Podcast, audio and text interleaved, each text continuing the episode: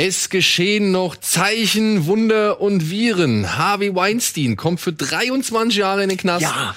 Tom Hanks kommt nicht aus der Quarantäne. Nein. Und Filme kommen zwar ins Kino, aber der Mensch kommt nicht mehr ins Kommt nicht Kino. mehr ins Kino. Ja, das alles und mehr soll jetzt hier Thema sein bei Kino Plus.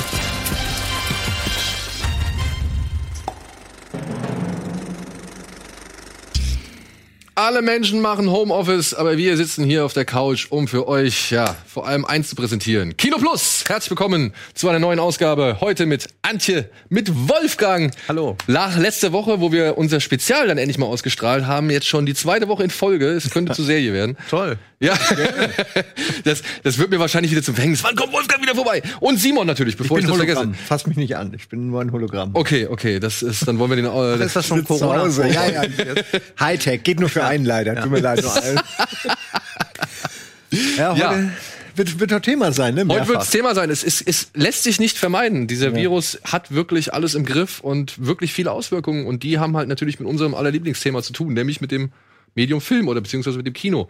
Und das wird alles noch Thema sein, aber wir werden auch noch über Filmstarts reden. Und weil es natürlich die Leute auf die Couch treibt, haben wir ein paar Streaming-Tipps noch am Start. Ne? Also wer hätte es, äh, man, man könnte es nicht besser planen, beziehungsweise das Drehbuch des Lebens Ja. wurde geschrieben. Gut, aber bevor wir loslegen, gibt es irgendwas, was ihr vielleicht zuletzt gesehen habt und nicht heute bei den aktuellen Kinostarts besprochen wird? Äh, Ist irgendwas akut, brennt euch irgendwas auf der Seele? Ich habe School of Rock gesehen. Nein. Habe ich noch nie vorher gesehen gehabt. Nein! Es war so ein Abend, an dem ich dachte, jetzt muss es nicht Godard sein. Ja?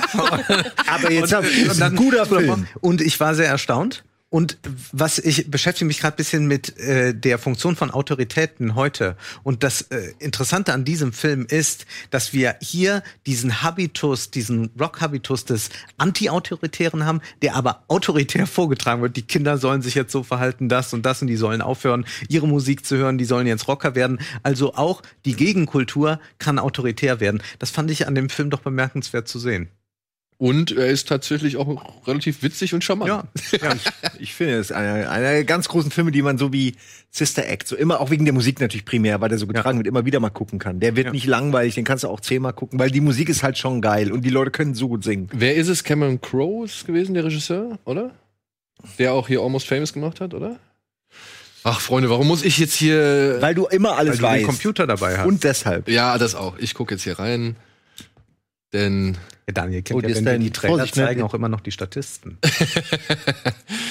Aber ich mag den auch. Richard Linklater war's. Ah, ja, natürlich, das war Link. Ich bin so dumm. Ja.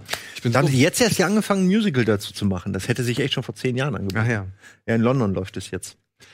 Man Das kann sagen, es ist ein bisschen äh, Club der toten Dichter auch, ja. Also man hat, man hat so einen anti-autoritären Lehrer, der dann aber alle in seinen Bann zieht.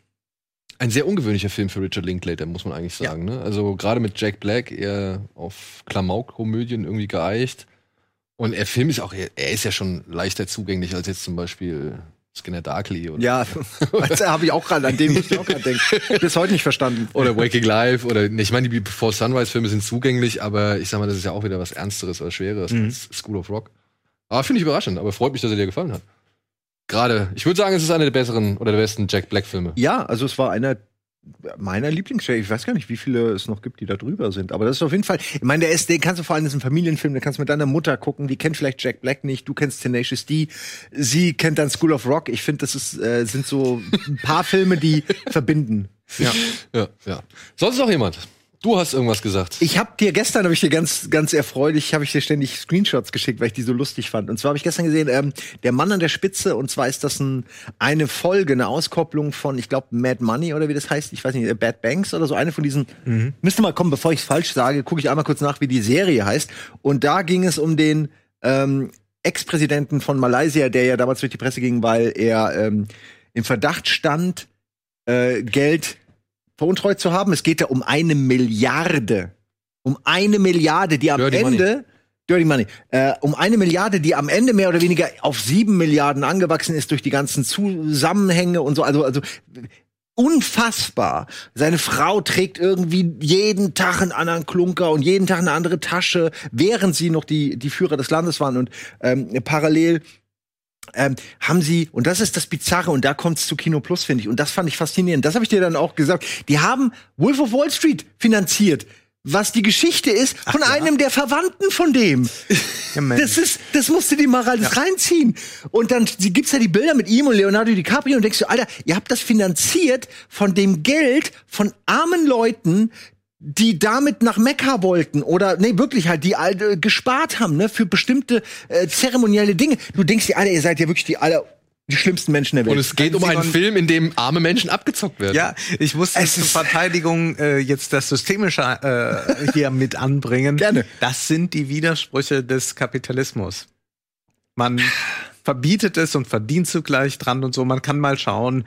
Der Vatikan hat ja auch Aktien naja, da geht's auch nicht nur um äh, ich Kerzen gießen und Weihrauch. Bin auch kein Fan. Ich weiß, die hatten noch auch Weltbildverlag und haben Pornos verkauft. Also, also, das, das, ist halt ist, einfach das, das, sind die die äh, Widersprüche, in denen wir im äh, geringen Maße natürlich alle selbst ja. auch äh, gefangen sind. Und das sind natürlich wunderbare Pointen. Und äh, wo du gerade sagst Pointen und wunderbar, es gibt so es gibt ein, zwei sehr schöne Anekdoten. Eine davon möchte ich kurz erzählen, die einfach äh, wie bei anderen Filmen dieser Machart suggerieren und zeigen, wie, wie wahnsinnig alles ist. Ne? Und zwar äh, Miranda Kerr ist ein Model, ich glaube es ist Miranda Kerr, mhm. und die hat, ich weiß nicht von wem aus diesem Ange aus diesem Kontext der Angeklagten jetzt, hat die ein gläsernes Piano gebaut und geschenkt bekommen, was halt unersetzlich. Das Krasse ist jetzt, sie hat darum ein Haus bauen lassen damit man ihr das nicht wegnehmen kann.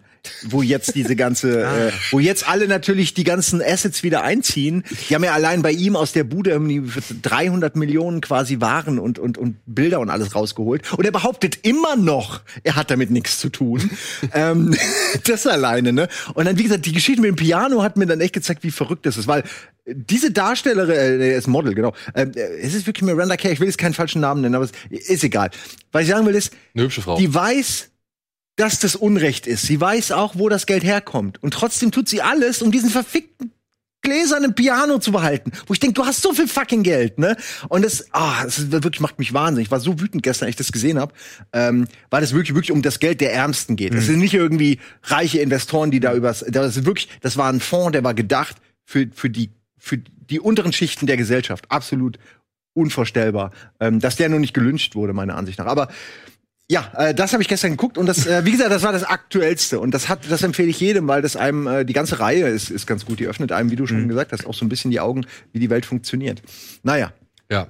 Und nur kurz zur Erklärung: Dieses Geld, der, das ging über diverse Offshore-Banken, was weiß ich, und dann naja. an so eine Scheinfirma und diese genau. Scheinfirma hat halt einen Großteil, also es ist schon, glaube ich, es war eine dreistellige Millionensumme, die sie Anteil, äh, die sie da beteiligt waren an, an Wolf of Wall Street oder sowas. Es ist, es ist wirklich äh, krass. Ja, und man sieht wirklich auf allen Fotos mit DiCaprio aus der Zeit, stehen die wirklich daneben. Also es ist halt mhm. echt einfach verbrieft, ne, dass das wirklich so schon crazy. Ja. Naja.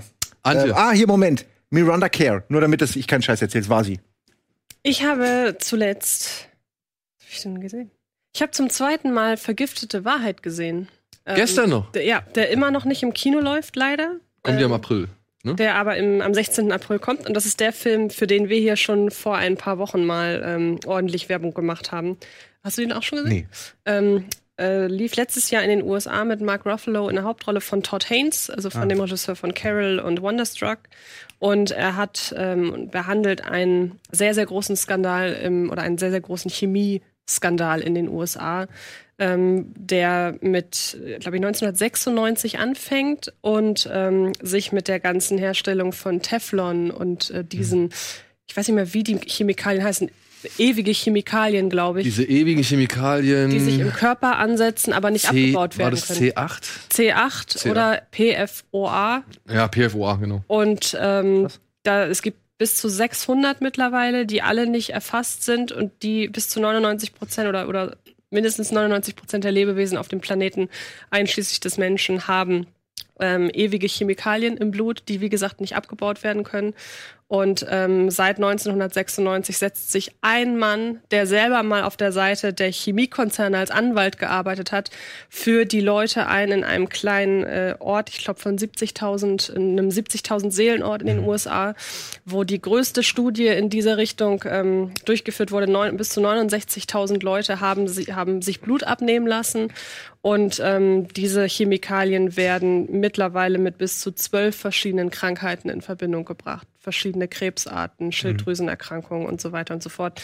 Und dieser Film behandelt eben den Kampf des Anwalts ähm, ja, gegen diesen, gegen diesen Riesenkonzern und ähm, ja, wir sind uns da ziemlich einig, dass den Film, dass der Film in Schulen gezeigt werden sollte, mhm. dass den wirklich jeder sehen sollte. Ja. Der ist zwar auch auf der einen Seite wahnsinnig spannend inszeniert, wenn man mir sagen würde, der ist von Fincher, würde ich es glauben. Ja. Aber letzten Endes geht's nie um irgendwas Reißerisches. Es geht nie um Effekthascherei. Es geht wirklich zwei Stunden lang um Zahlen, um Fakten mhm. und um ja, Chemikalien. Und das ist unfassbar unangenehm, wenn man da am Ende. Ja, und dann halt aber auch ein bisschen schon, sag ich mal, um die Macht, mit der halt versucht wird, eben all das zu verhindern. Also all diese ja. Informationen an äh, zu, äh, zu, verhindern, dass all diese Informationen an die Menschen rankommen. Ja. Dass das immer noch ja, es gab ja schon so viele von diesen Fällen, dass das immer noch gemacht wird, dass es immer noch versucht wird zu vertuschen, solche Geschichten. Du, das ist, also dieser Film macht teilweise fassungslos, weil er ist dann halt echt, das ist das Schöne, er ist dann relativ nüchtern. Und wenn man halt die ganzen Bemühungen sieht, die Mark Ruffalo und halt auch seine Freunde oder halt eben dieses, diese kleine Gemeinde da unternehmen, und dann trotzdem noch, ne, obwohl sie alles richtig gemacht haben, trotzdem einfach so ganz lapidare Sachen dann passieren, wo es dann heißt, ja, tut mir leid. Also ist jetzt haben, halt so, ne? Akzeptier es. Die haben den Prozess über knapp zehn Jahre hingezogen, einfach weil der Konzern wusste, irgendwann muss die Gegenseite ja pleite sein. Mhm. Weil ja, die ja. können sich das ja leisten. Die können ja die Milliarden irgendwie ausgeben und die haben halt versucht, dass die Gegenseite so nach dem Motto, die blutet aus. Irgendwann hat sie die finanziellen Mittel nicht mehr und aber immerhin da haben sich dann doch, also hin und wieder äh, deutet sich an, dass das Gute vielleicht ja. irgendwie doch siegt, aber. Allein, dass dieser Film rauskommt, ist schon mal ein gutes Zeichen. Genau. Ja. Ist schon mal wirklich ein gutes Zeichen. Ja. Und die wollen auch Lobbyarbeit machen im Sinne von an Politiker rangehen. Und es war jetzt beim zweiten, meiner zweiten PV wieder eine Chemikerin dabei, auch, Ach, die ja. gesagt hat, wir wollen den Film an Politiker in Deutschland rantragen, dass über diese Wege dann das vielleicht verbreitet wird. ist eigentlich ja. verrückt, ne? Dass man mhm. heutzutage einen Film drehen muss, damit sich Politiker vielleicht mal damit befasst oder so. Ja. Also, naja, ist jetzt auch ein bisschen gut. Das ist die Aufmerksamkeitsökonomie, dass äh, man überhaupt da äh, eine Debatte äh, ans Rollen bekommt. Also wir haben ja ganz viele solcher Fälle.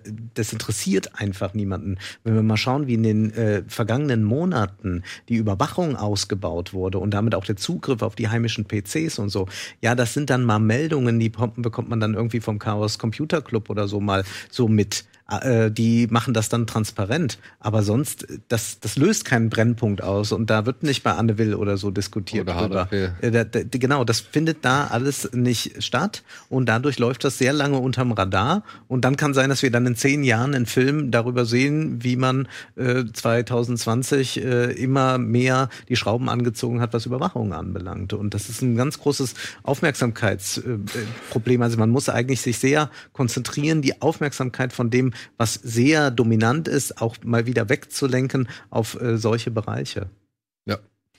Lass Xavier Nadu einfach singen und genau und da können, um ihn. und da können äh, da, Wichtiges. Äh, ja, das ist wohl äh, wahr. Also da, da, da, da also so, so äh, das ist natürlich, äh, das muss man einfach unter unter Wahnsinn abverbuchen und also man muss sich mit den großen Fragen auseinandersetzen ja. und diese können aber auch durch Filme entstehen. Also ich glaube schon, dass der Film die Möglichkeit hat, äh, so ein Aufklärungsfundament zu bieten alles, was dann kommen muss, äh, das kann der Film dann nicht mehr liefern, ja. Aber ich glaube schon, dass der Film das kann. Und das ist ja auch eine große Chance. Zumal der Film ja gewisse Dinge auch nicht ändert. Selbst wenn wir wissen, mhm. dass wir Chemie in uns tragen, das, können wir nichts mehr dran ändern. Wir können nichts, also die sind nicht abbaubar, diese Stoffe. Wir können daran so nichts ändern. Aber eben, man kann man kann aufhören, um das mal ganz plakativ auszudrücken, man kann aufhören, aus Teflon-Pfannen, mit Teflon-Pfannen mhm. zu kochen. So. Und mhm. ich denke, Immerhin, so, dass es das Teflon gefährlich ist, das ist ja in den 90ern durchaus durchgedrungen. So. Man soll auf jeden Fall nicht mit der Gabel drumherum kratzen. Genau. Aber ähm, ja, ich äh, finde, den Film sollte irgendwie jeder gucken. Und ähm, ich hoffe, das macht ab dem 16. April auch jeder. Ähm, Dann reden wir ja noch mal drüber wahrscheinlich. Wir werden noch mal drüber reden, bestimmt. Also, ja. Ich werde mir jetzt meine Pfannen mal genauer angucken. Ich weiß das auch gesagt gar nicht. ja, aber Teflon-Pfannen sind teuer, ne? Es ist aber, pass auf. Nee, dann habe ich Simon, es sind nicht nur, es sind nicht nur. Ich nehme an, es ist alles, klar. Es sind also. Winterjacken, es sind Teppiche und was weiß ich, ne? Also in überall diesen ganzen Gegenständen, die man tagtäglich benutzt, kommt so ein. Sch in meinen Winterjacken bestimmt nicht. Ah, ist sie wasserabweisend? Nein, eben. Ich habe keine Funktionskleidung. du hast keine Funktionskleidung. Ich habe ja einen ja. Schirm.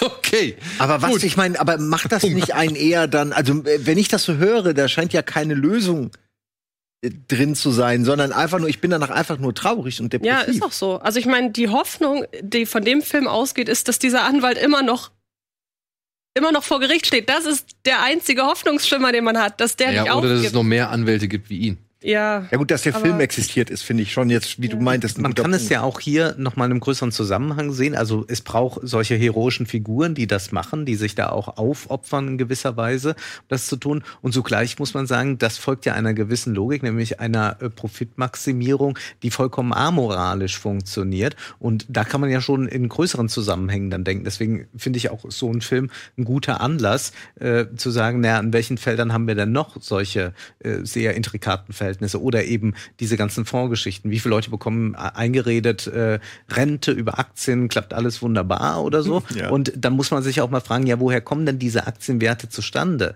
Die sind ja nicht einfach so aus der, aus der Luft gegriffen, sondern naja. da erwirtschaften vielleicht in äh, ja, viele kleine Kinderhände irgendwo so. was, dass die Aktien ja. nach oben steigen. Aber ich würde auch sagen, ich würde trotzdem sagen, es gibt auch schon die ein oder anderen Zahlen, die sind aus der Luft gegriffen. Ja, ja, ja, nee, nee, das, äh, klar, diese Spekulationsblasen, die gibt es genau. selbstverständlich, das erleben wir ja gerade. Aber ähm, trotzdem sind die, dieser, dieser Wert von Unternehmen, der wird ja irgendwo auch hergestellt und dieser Wert setzt sich halt sehr oft aus Arbeitsbedingungen zusammen, in denen wir zum Beispiel nicht arbeiten möchten. Ja, und Gott sei Dank noch nicht müssen. Ja. Gut, dann äh, machen wir jetzt einmal Werbung, verdauen jetzt Mega eben depressiver Anfang den, hier. Ne? Den Wirtschaftspodcast. Aber gleich wird's ja heiter. Gleich wird's ja heiter, ja, weil wir haben noch ein paar Programmtipps erstmal äh, und dann ja. Genau, wir machen erstmal Werbung, alle durchatmen. Es geht gleich wieder um Filme. Finanzpolitik ist heute nicht wirklich das Thema. Nee. Bis gleich.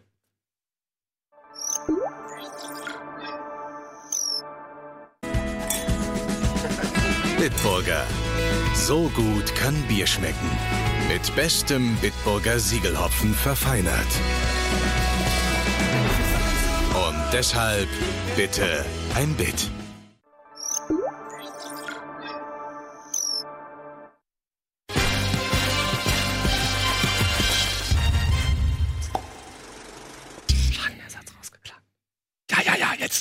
Ihr habt jetzt noch die, die Möglichkeit zu tuscheln. Nein, Quatsch, alles gut. Herzlich willkommen zurück zur aktuellen Ausgabe Kino Plus mit Antje, Wolfgang, Simon und mir. Und ja, wir haben gerade schon ein bisschen ernstere Themen beleuchtet. Jetzt versuchen wir es mal ein bisschen trivialer. Ähm, mit einem Programmtipp, Veranstaltungshinweise, haben wir auch hier gerne mal.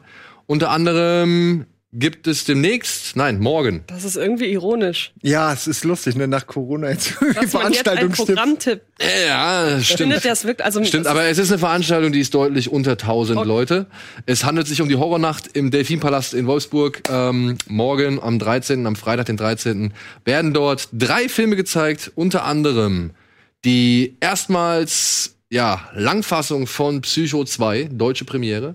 Darüber hinaus erstmals Della Morte, Della More, den ich sehr mag, den ich wirklich sehr mag. Wir haben, glaube ich, die, bei diversen Podcasts nee. von gesprochen. Und dann gibt's die Kurzfilmsandlung Death Sember. Und da werden einige Macher mit vor Ort sein und es gibt ein QA im Anschluss. 24 Doors to Hell, habe ich da gerade gelesen. Genau. ist Della, Della Morte, Della Mort wirklich, soll ich mir den mal angucken? Oder? Ja, den solltest du dir mal so angucken. Feierst? Ja. Okay. Ich finde den toll. Der hat so eine gewisse märchenhafte Aura und Atmosphäre. Es geht um einen Friedhofswärter, der halt auf dem Friedhof arbeitet, dessen Leichen sich nach einer gewissen Zeit dann erheben. Ich glaube, es sind sieben Tage oder drei Tage. Und er arbeitet halt auf dem, Flu auf dem Friedhof um eben genau das zu verhindern, beziehungsweise um immer da zu sein, wenn eben die Leichen sich erheben, um sie dann gleich wieder auszuschalten. Okay. Und dann kommt aber irgendwann eine Frau und das Gefüge geht, äh, gerät aus dem Ruder. Und das nimmt aber doch irgendwie ganz, ganz kuriose und fantastische Dimensionen an und bietet nebenbei ein wenig Sex und halt auch ein bisschen Gesplatter so. Also ist alles dabei, was man eigentlich so gerne mag. und ganz gut verpackt. Mit wie heißt der beste Freund von Julia Roberts in eine die Hochzeit meiner, besten Freundes? meines besten Freundes? Der Mann, der am Tisch diesen Song singt. Könnt ihr euch noch erinnern? Nein, könnt ihr euch nicht, ne? Nee. Rupert Everett? Everett. Rupert Everett. Genau. Der spielt dort die Hauptrolle in Della Morte, Della More. Äh, Cemetery Man hieß der mal irgendwann auf Englisch auch. Das ist ein bisschen besser. Findest du? Ja, das klingt natürlich äh, lyrischer, aber da weiß man wenigstens, was man kriegt. Ja. Okay. ich finde den Das ist ein bisschen klingt schön. Ja. Hatte ich mal irgendwann in meine, meine, meine Lieblingsfilme, Zombie-Filme mit eingereiht in meine Top 10. So, dann machen wir äh, weiter mit einem weiteren Programmtipp. Der ist tatsächlich, glaube ich, erstmal für die Hamburger interessant, denn am 22.03. findet eine weitere Ausgabe statt von Eine Stadt sieht einen Film. Und da läuft hier in mehreren Kinos kurz und schmerzlos von Fatih Akin. Der dann halt auch von Kino zu Kino reisen wird, um dort zusammen mit ziemlich vielen Leuten aus, der, aus dem damaligen Team den Film vorstellen wird und da noch ein bisschen was drüber reden wird. Unter anderem wird im Savoy sind, glaube ich, 18 Leute angekündigt. Da sind dann halt die Hauptdarsteller mit dabei, Produzenten, der Stunt-Choreograf, Kameramann und so weiter und so fort. Und Fadi Akin wird mit am Start sein. Und deswegen hat Fadi Akin uns einen Gruß, eine Grußbotschaft geschickt, nee, beziehungsweise einen kleinen Aufruf, um ein bisschen Werbung dafür zu machen. Hier könnt ihr mal reinschauen, was er noch dazu zu sagen hat. Hi Leute, hier ist Adam Busukas und Fatih Akin. und unser Film Kurz und Schmerzlos kommt wieder auf die Leinwand. Digitalisiert und restauriert. Und das, Leute, muss gefeiert werden. Und zwar Am 22. 22. März. 22. März in 17 Hamburger Kinos beim Event Eine Stadt sieht einen Film. genau. Außerdem gibt es noch mal eine Fotoausstellung. Richtig, Fotoausstellung. Und, was gibt's noch? Uns gibt's, wir stellen nämlich den Film vor, nicht in allen 17 Kinos, aber wahrscheinlich er in 8 und ich in 6 und Mehmet in den restlichen. Irgendwie sowas. Und wir würden uns natürlich freuen, wenn ihr vorbeikommt. Ja, auf jeden Fall. Und danach kommt in die Fabrik, weil da ist nämlich die Party. Und dann wird das ganze Ding gefeiert. Oder? So sieht das aus. Am 17. März, nee Quatsch, am 22. März in 17 Kinos. Ja. Weißt du, was ich am interessantesten finde? Du hast hinten fünf Prittstifte gefunden. Also was macht der mit fünf Prittstiften? Wird da Was noch klebt viel der da? gebastelt? Ja, der wird noch bei Hand das Die Kulissen, Storyboard, die Kulissen werden noch mit Prittstift gemacht. Das muss ich beim nächsten Mal fragen, was er mit all diesen Stiften anfängt. Okay, wir haben ihn ja, also er hat ja zugesagt. Dass er Also mal an der Angel haben wir ihn schon. An der Angel haben wir ihn. Ja. müssen wir Sie müssen nur jetzt noch nur noch einholen. Okay, okay. Ja, hier den Dings hier, den Adam, ähm, wie heißt er? Oh. Bustukus. Den, der, der wohnt hier irgendwo auf der Ecke. Den sehe ich immer an der, an der einen Bushaltestelle hier vorne. Ja, bring mal mit. Wollte ich gerade sagen. ist ja nicht Warum so. ist er noch Ich nicht laber hier? den doch nicht an der Bushaltestelle voll. Ey, Wo komm, denn sonst? Ey, ey, so, funkt, so äh, entstehen Legenden. Du musst es Einfach so, komm, komm mal grad mit. Dann hier rein. Komm mal, genau. komm mal, nein, nein, komm mal Hier, mit. Komm wir mit. haben hier ein Fernsehstudio, Afterparty mit DJ Mad, DJ Placebo und das Bo. Oh, klingt doch gut. Ich habe kurz und schmerzlos gar nicht geguckt, aber ich nehme an, der ist richtig gut. Ne? Auch Fatjakin spielt da auch mit. mit? Der spielt auch eine kleine Rolle, ja. Er hat einen, gerade nur auf den Bildern Ja, ja, er hat einen schönen Auftritt. Ähm, da sitzt er in seiner Wohnung und erklärt sein Problem. Sein Problem ist eine Knarre im Kühlschrank. Und er erzählt die Geschichte, wie es dazu kam, dass die Knarre im Kühlschrank liegt. Äh, das ist sehr, sehr unterhaltsam. Aber an sich, ich, ich mag den. Ich finde den richtig gut. Ich weiß nicht, habt ihr den gesehen? Kurz und schmerzlos? Mhm. Wie findest du ihn? Ich finde das frühe Werk von Akin gut. Du bist nicht mehr so ein Fan der späteren Filme, ne? Nein. Ja. Aber ich muss auch sagen, ähm, Guck mir den an. der, der ist wirklich, also den haben wir wirklich bei uns in der Clique rauf und runter geguckt. Das war halt so einfach genau das Ding, was der, was sich anspricht von der Straße, irgendwie direkte Sätze, klare Sätze und dann halt auch immer dieses Gepose und so. Hier gerade der, wie heißt der, ähm, Alexander Jovanovic, der spielt halt so einen richtigen, ja fast schon Scorsese-Charakter, der halt einfach immer so träumt von, von der großspurigen Gangsterkarriere irgendwie und einfach viel zu weich ist dafür. So, ja. Und das ist, ähm, fand ich schon damals echt ziemlich gut. Und ich freue mich, ich werde mir den auf jeden Fall angucken. Also ich werde ins Savoy gehen, denke ich mal. Das ist interessant. Das du gehst noch ins Kino. Also, weil wir reden wahrscheinlich später bei den News drüber, ne? Das, das, Naja, noch gibt's in- ja hier für Kinos kein Verbot. Nein, nein, nein, ich meine nur, zum Beispiel jetzt, ähm, Tino hatte ja nur in die Kinogruppe halt auch gepostet, dass in, in China halt jetzt irgendwie nur 5000 Leute oder so ins Kino gegangen sind. Ich Ja. meine, ist verständlich und alles, ja auch klar. Aber das ist absurd, wie wenig das ist, ne? Das ist so viel wie im Savoy wahrscheinlich äh, Oder pro Woche. im Abaton wahrscheinlich. Ja, also es ist, ähm, also es ist auf jeden Fall mega schwierig, gerade Filme ähm, zu, Ja, ja. äh, zu Geld zu machen. Ja, aber das Glück ist, dass in dieser Woche tatsächlich nicht so viele Filme starten, von sich man sich, von dem man sich irgendwie so wirklich viel Geld erhoffen könnte, glaube ich. Ja. Ja, das stimmt wohl. Ähm, gucken wir uns einfach mal an, was es kommt.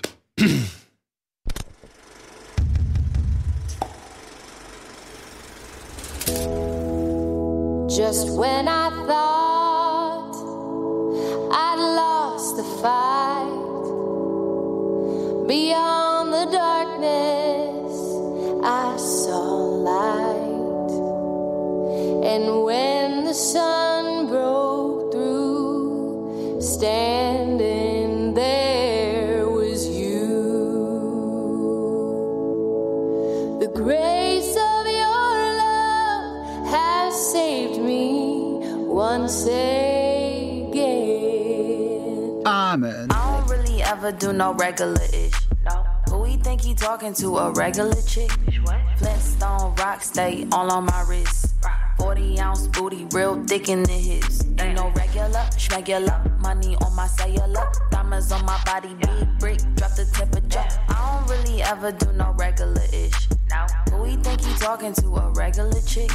Was sagst du jetzt, Bitch? Ja.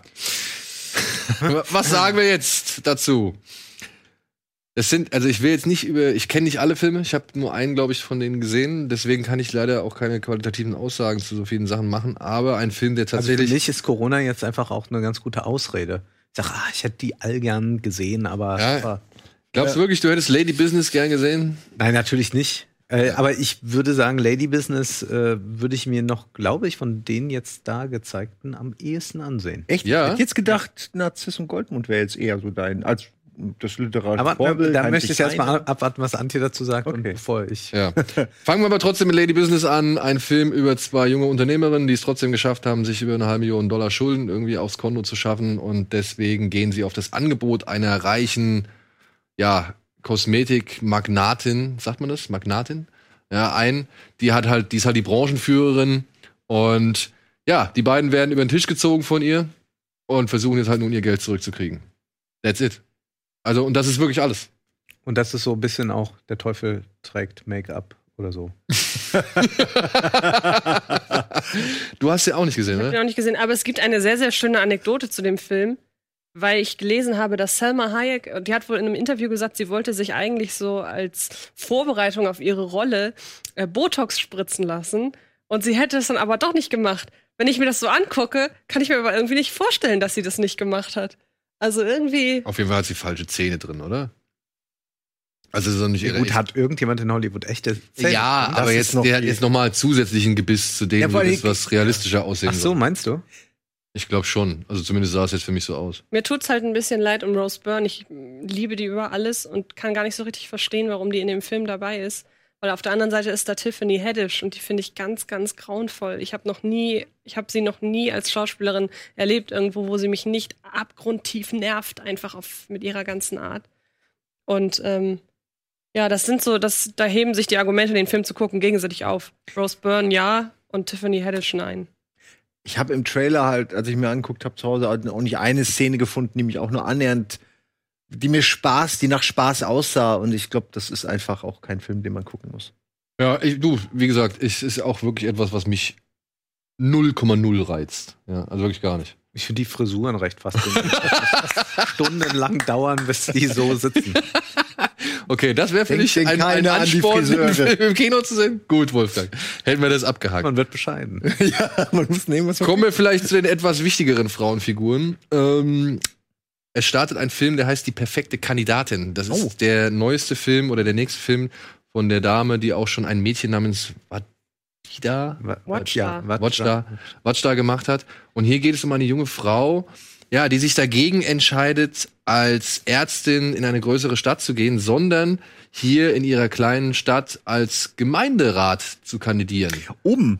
Um Das musst du vielleicht nur erklären. um ähm, ja um die Straße asphaltieren zu lassen, die zu ihrem Krankenhaus führt, in dem sie arbeitet. Ja, oder? Ja, ja, nein, nein, man- sieht's gerade. Es ist Genau. die Vorstellung ist so bescheuert und und keiner will ihr das finanzieren. Genau. Und das Schlimme, und das Ding weil ist sie halt eine noch, Frau ist, wahrscheinlich, Genau. Und ja. das Ding ist halt, weil sie halt eine Frau ist und das wird halt auch anhand der Situationen, denen sie tagtäglich ausgesetzt irgendwie geschildert, weil sich halt Männer nicht von ihr behandeln lassen wollen, obwohl sie vielleicht ja todkrank sind oder oder tödlich verletzt oder sonst irgendwas. Ja. Und der Film soll das tatsächlich in einer sehr unaufgeregten Art und Weise machen und eben dadurch, sage ich mal, so eindringlich und, und, und dann auch irgendwie faszinierend wirken. Ich habe ihn leider nicht gesehen, aber mich reizt er allein von der Idee Ja. her, weil ich das tatsächlich immer ganz spannend finde, wenn Leute aus, ja, wenn wirklich die, die, ja, ich will nicht sagen, betroffen ist das falsche Wort, aber wenn wirklich Beteiligte von ihrem Land erzählen und dann einen Einblick liefern, weil Mhm. die Regisseurin ja wohl daher kommt und, und dementsprechend ich ihrem Blick etwas mehr vertraue als zum Beispiel eine ausländische Produktion oder so. Das Mädchen Watch da war auch tatsächlich ganz gut. Also gerade Ja? im Hinblick darauf, der hat das dann alles. Der hat, ich, ich weiß es nicht mehr so ganz genau, ist alles schon ein bisschen her, aber ich weiß, dass der mir deshalb gut gefallen hat, weil er genau aus dem Grund, den du gerade gesagt hast, nicht so ein Klischeebild irgendwie zeichnet von einem, Mhm. ja, von einem Kulturkreis, von dem man irgendwie in jedem anderen Film schon jedes andere Klischee so gesehen Genau. hat. Und vielleicht profitieren solche Filme gerade dann von solchen Regisseurinnen und Regisseuren. Haifa Al-Mansur heißt die Dame, die den Film gedreht hat. Wer will, ich habe nämlich auch mich äh, ein bisschen ähm, vorher mir schon alles angeguckt dazu. Es gibt sieben Minuten, also drei lange Szenen, die auch ungeschnitten einfach so drin bleiben. Äh, kann man sich auf YouTube angucken, äh, wo man echt ganz gutes Bild kriegt, wie der Film funktioniert und äh, wie Schauspiel und alles zusammenpasst. Und ich äh, tatsächlich war vorher so, hm, gucke ich mir halt an, damit ich mitreden kann. Aber dann nach den sieben Minuten dachte ich mir, ey, das war eigentlich, das hat mir sehr gut gefallen. Ich würde mir gerne den ganzen Film angucken. Ja. Also den würde ich mir, würde ich mir geben.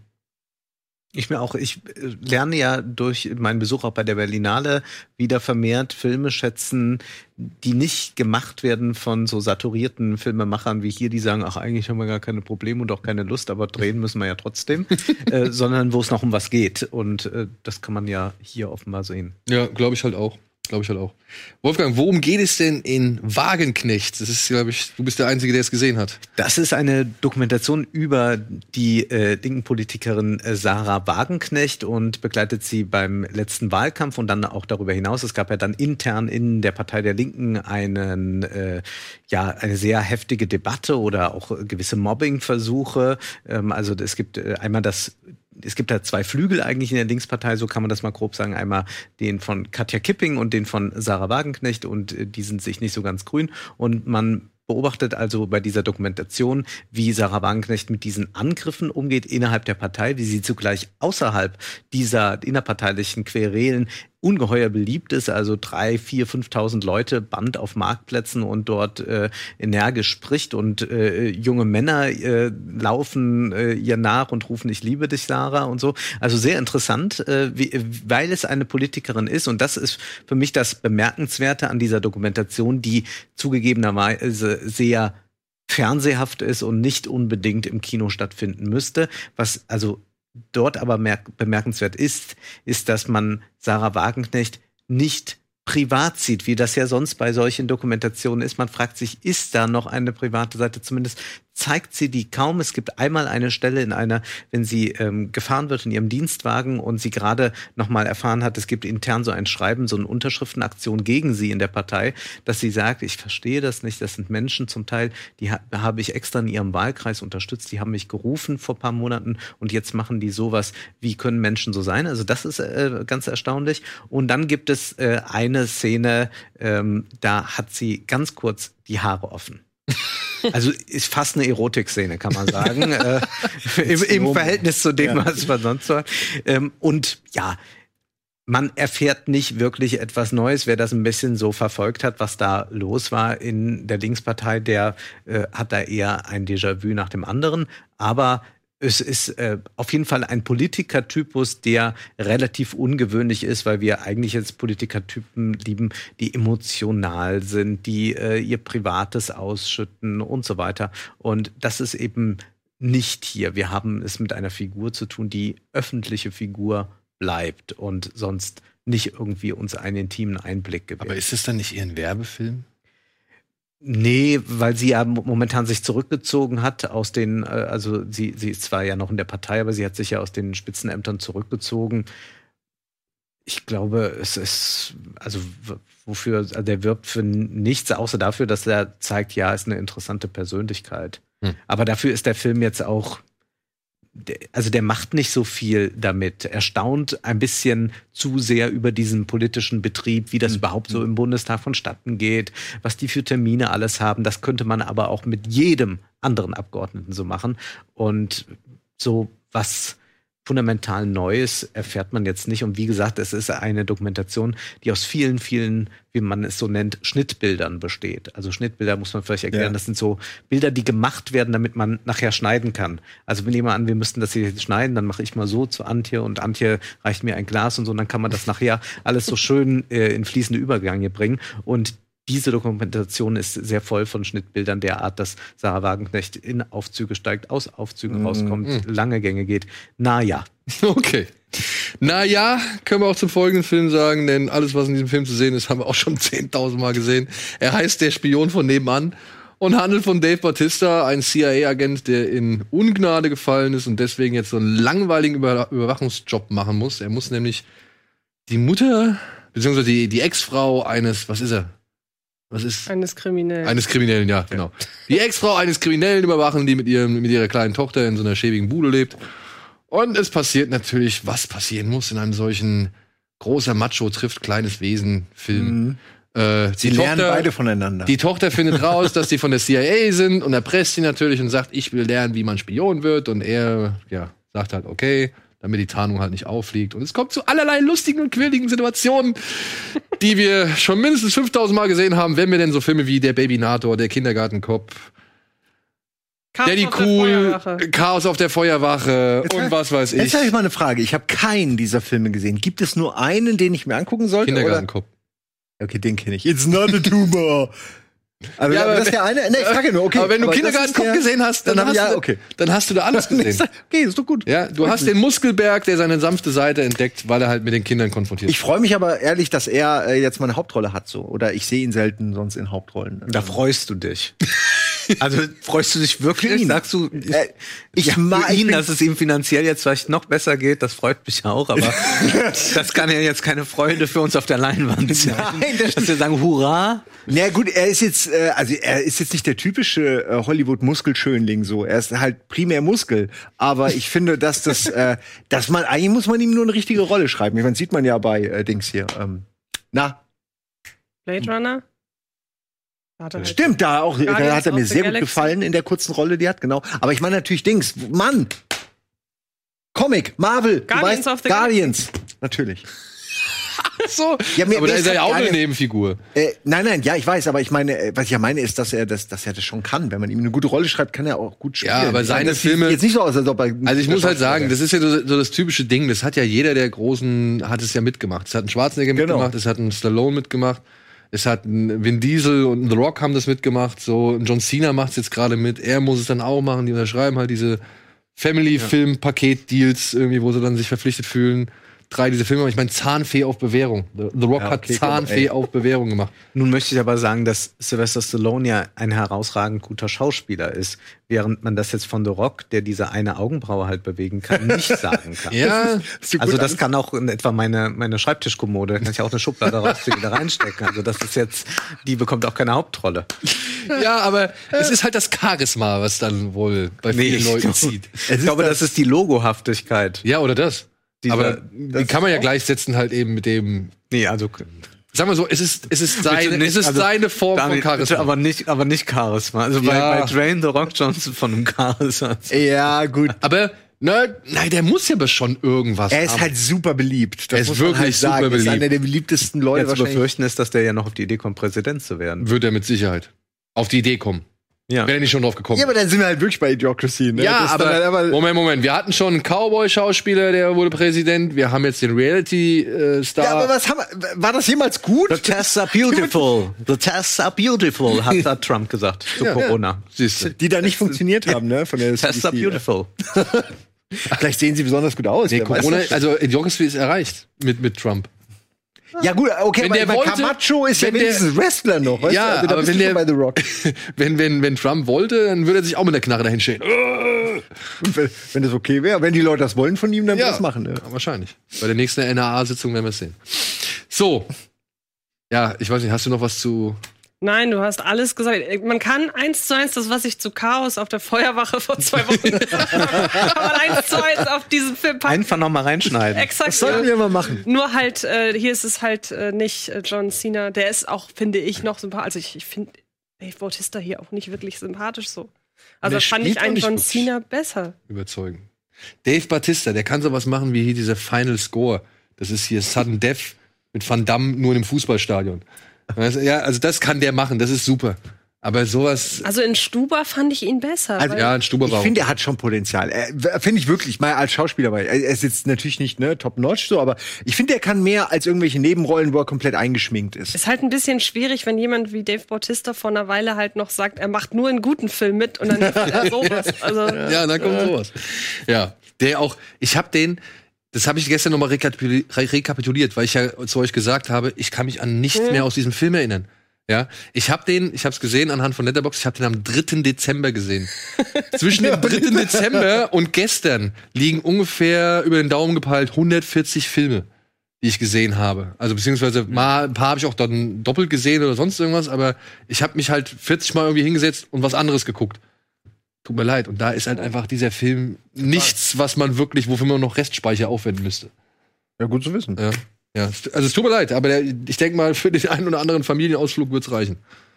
Ob das auch bei Narziss und Goldmund so ist, müsste uns Antje jetzt. naja, Familienausflug nicht unbedingt, aber ich glaube, da gehen viele Schulklassen rein, was jetzt erstmal gar nicht so negativ gemeint ist, weil ich tatsächlich all die Schulklassen, die diesen Film in Zukunft sehen dürfen, durchaus beneide. Ich war sehr skeptisch, weil ich immer bei so großen Geschichts- und Literaturverfilmungen und so, gerade wenn die aus dem deutschen Raum kommen, dann da bin ich immer sehr skeptisch, sagen wir mal so. Und je länger ich darüber nachdenke, desto besser finde ich den Film tatsächlich, weil worum es kurz geht, es geht um zwei Jungen, die sich ähm, in einem Kloster treffen äh, als, als kleine Kinder und da eine ganz, ganz enge Freundschaft schließen. Hinter den Klostermauern geht's mit sehr harter Hand zu, Stichwort Gewalt und so. Und ähm, als sie dann älter werden, beschließt der eine, er möchte Mönch bleiben, weil er wirklich aufgeht darin, hinter diesen äh, Klostermauern. Und der andere möchte aber raus in die Welt, möchte eine Familie gründen, möchte Frauen kennen. Also er möchte erst Frauen kennenlernen und dann eine Familie gründen. Sehr gut.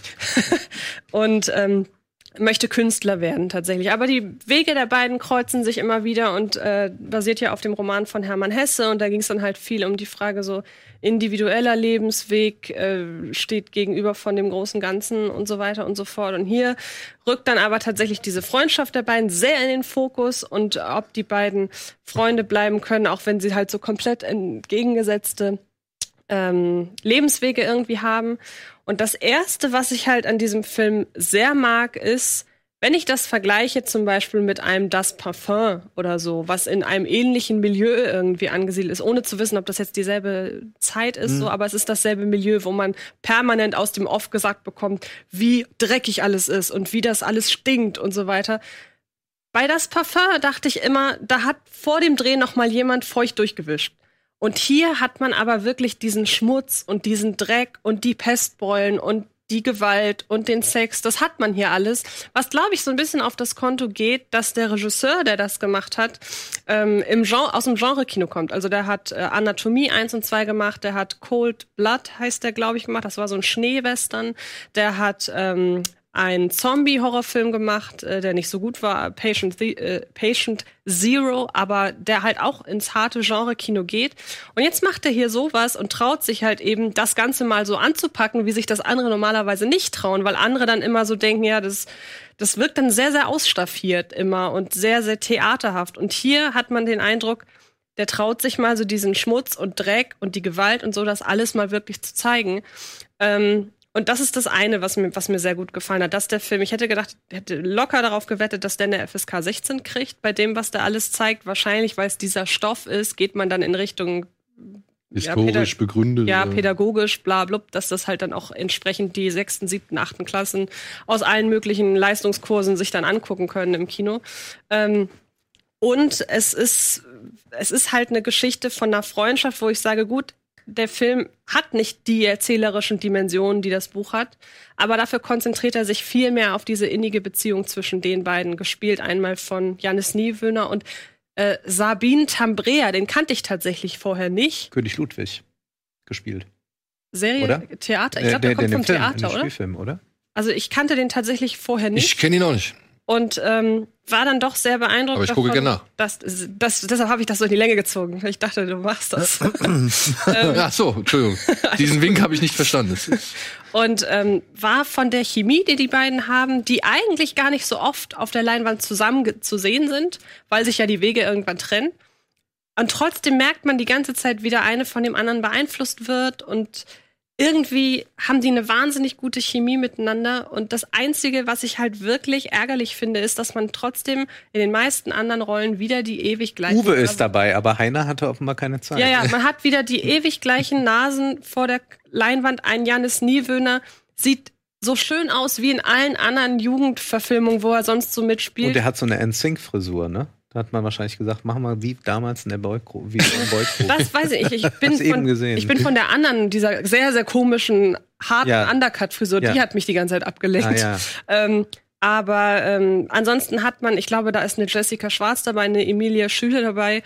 Ähm, wen hast du eben noch? Uwe Ochsenknecht. Uwe Ochsenknecht ist Ja, aber alle, die an diesen Töpfen immer hängen. den man aber Töpfen. zumindest, Ja. also bei Uwe Ochsenknecht musste ich immerhin zweimal hingucken, bevor ich gesehen habe, dass er das ist. Aber ansonsten sind das, ich finde, gerade solche, grausam. ich finde gerade solche Filme profitieren doch wirklich davon. Man merkt, je weniger man die Leute in deutschen Filmen kennt, mit Ausnahme von Leuten wie Oliver Masucci zum Beispiel, desto besser ist es eigentlich, weil man die ewig gleichen Leute nicht mehr sehen kann. Und das ist halt wirklich das große Problem, dass ich, wenn ich eins benennen muss, an diesem Film habe. Weil ansonsten habe ich mir im Nachhinein immer gedacht, endlich packt mal jemand so einen im Kern eigentlich harten Stoff auch mit einer gewissen Härte an. Und da finde ich es super angemessen, halt wirklich mal einen Genre-Regisseur zu verpflichten, weil das das Projekt sehr reizvoll macht. Naja, jetzt muss ich mal auch kurz dazu sagen, der hat für die Fälsche hat einen Oscar gekriegt, also den Auslands-Oscar. Also äh, ist jetzt nicht irgendwie nur einfach ein Genrefilme. Nee, nee, natürlich nicht. Aber er hat halt da, ich meine, ich würde schon behaupten, dass Anatomie sein bekanntester Film ist, wenn man sich mal durchliest, was da sonst so Ja, jetzt Nur frage ich mich ganz ernsthaft.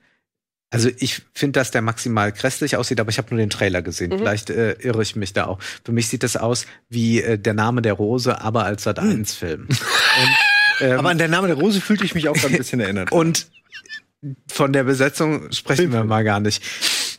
Ich frage mal rein ökonomisch, das ist ja unser Kernthema heute.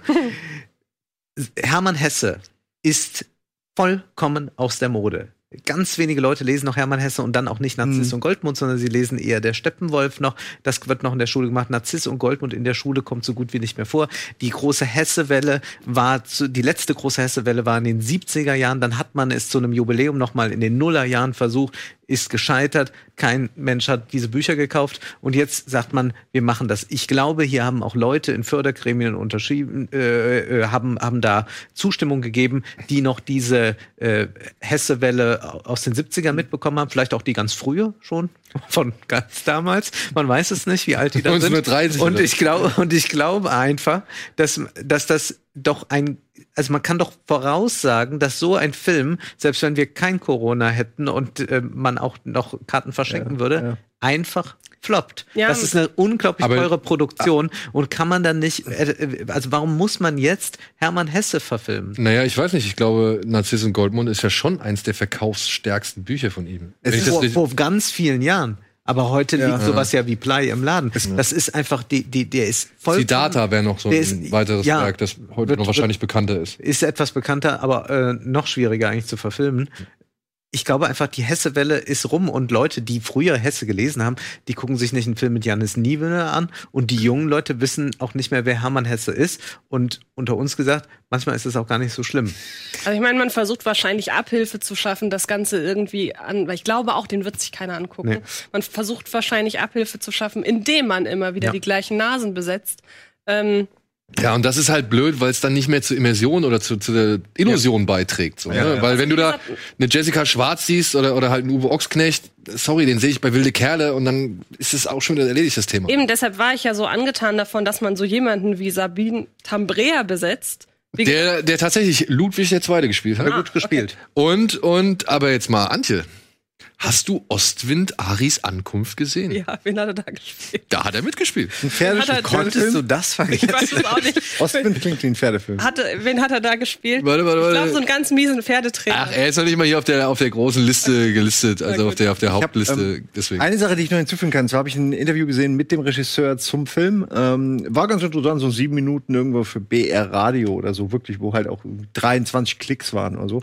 Aber es war wirklich so wenig. Es Äh, ist ein Trend. ja, das zeigt halt auch, wie populär das Thema ist. Aber er meinte auch, und das fand ich interessant, weil es so ehrlich war, er meinte so, das ist auch wirklich nicht für den normalen Kinogänger gedacht, sondern es ist ein Film, den sie gemacht haben für die Leute, die einmal im Jahr ins Kino gehen. Und die Hoffnung, dass sie dann in diesen Film gehen. Wo ich auch sagen muss, uh, also wenn sie einmal ins Kino gehen, Dann gucken die sich. ob die dann genau das gucken und dann die Leute, die er da Ja, meint, gehen da rein jetzt und sagen, jetzt Corona, ist mal wieder ein Jahr gut.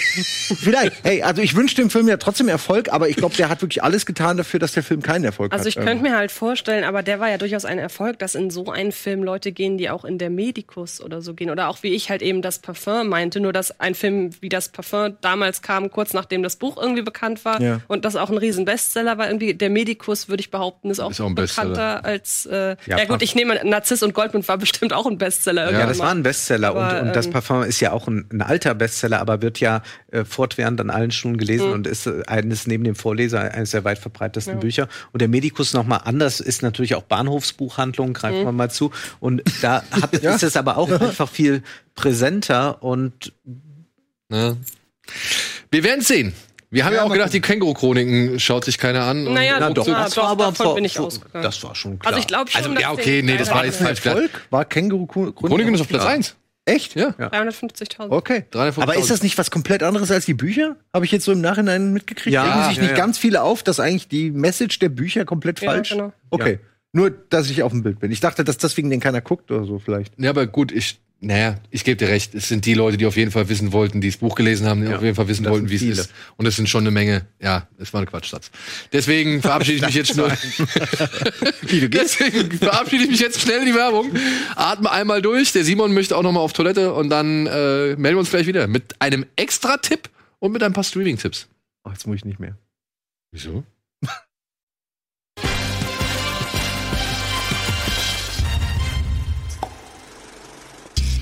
Hallo und herzlich willkommen zurück zur verseuchten Ausgabe Kino Plus.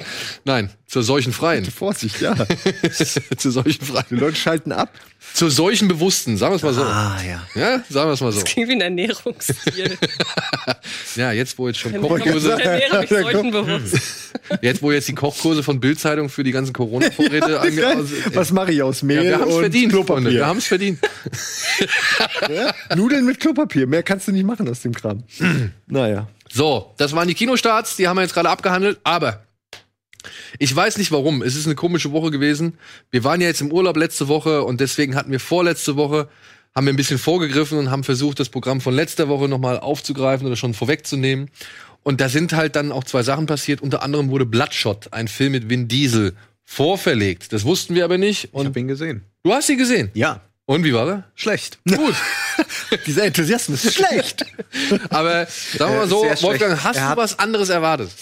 Äh, nein, also von Vin Diesel an sich habe ich nichts anderes erwartet. Ich habe aber dem Film durchaus noch zugetraut, dass er sagt, okay, da wird jemand äh, erstmal getötet, dann wieder zum Leben erweckt, aber dann ist er eine Kampfmaschine. Man kennt das bisschen aus Universal Soldier, Oh, ja. dass man daraus eine halbwegs intelligente Geschichte strickt und lässt ihn nicht nur aufstehen, ich muss den Mann, der meine Frau getötet hat, rächen, äh, Story macht und das dann immer und also der, der, das ist dann so ein bisschen auch täglich grüßt das Murmeltier, die, die holen den dann da immer wieder raus. Es ist denkbar schlecht erzählt und auch sonst versucht der Film ähm, mit so einer expressiven Farbgebung, viel Rot halt, man kann es ja beim Filmplakat schon sehen, also versucht er irgendwie was Künstlerisches daraus zu machen, aber das gelingt an wirklich keiner Stelle. Gut, so viel dazu. Und dann gab es noch einen Film, den, der, da bin ich durch Zufall jetzt auf Letterbox drauf gestoßen und ich denke mir so, hä, was ist das so? Und das sieht aber eigentlich echt schon interessant aus. Warum habe ich den nicht auf dem Schirm gehabt? Weil tatsächlich hätte ich den einfach gerne mal auf den Schirm genommen, weil es irgendwas anderes ist. Dieser Film heißt Away. Und ich habe dann geguckt, wo dieser Film läuft, weil es gibt schon einen deutschen Titel vom Finden des Glücks.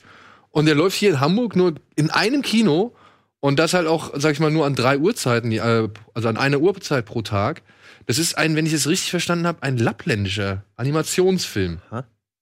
Und äh, mittlerweile hat uns der Verleih den Film zur Verfügung gestellt und wir konnten uns den angucken. Und ich muss sagen, ich fand ihn, obwohl er von der Grafik her alles andere ist als, als das, was wir von Pixar und Definitiv Dreamworks und ja. sonst irgendwas gewohnt sind und auch nicht unbedingt dem Stil oder der, der, wie soll man sagen, der Optik der japanischen Filme entspricht. Über kurz oder lang hat mich dieser Film gekriegt.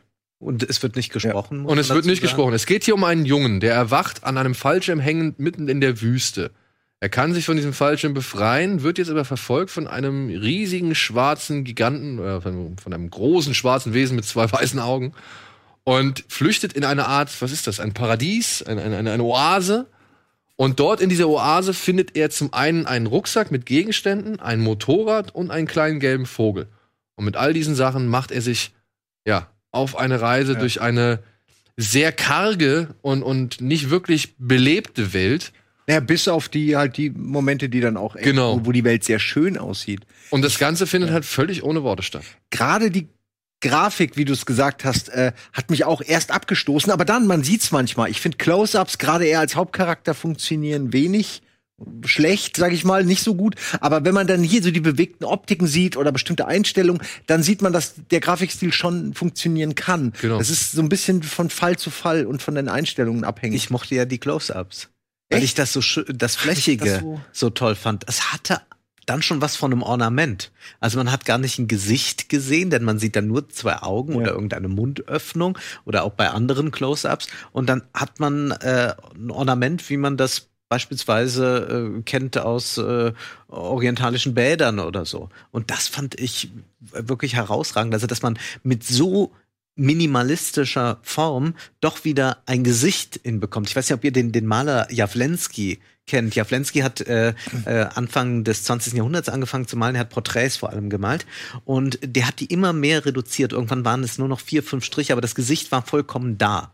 Und das ist jetzt äh, hier auch so faszinierend zu sehen, dass äh, man am Ende doch nur zwei Punkte und irgendwo einen Schlitz braucht und dann hat man ein Gesicht. Das fand ich sehr, sehr schön. Ja. Also ich muss auch sagen, ich fand die Ästhetik cool. Ich hatte gerade wenn es gibt ja so ein, zwei, sag ich mal, echt spannende Momente, wenn da so Ja. ein Fuchs zum Beispiel auftaucht und nicht ganz klar ist, ob der kleine Vogel ihm entkommen kann oder nicht.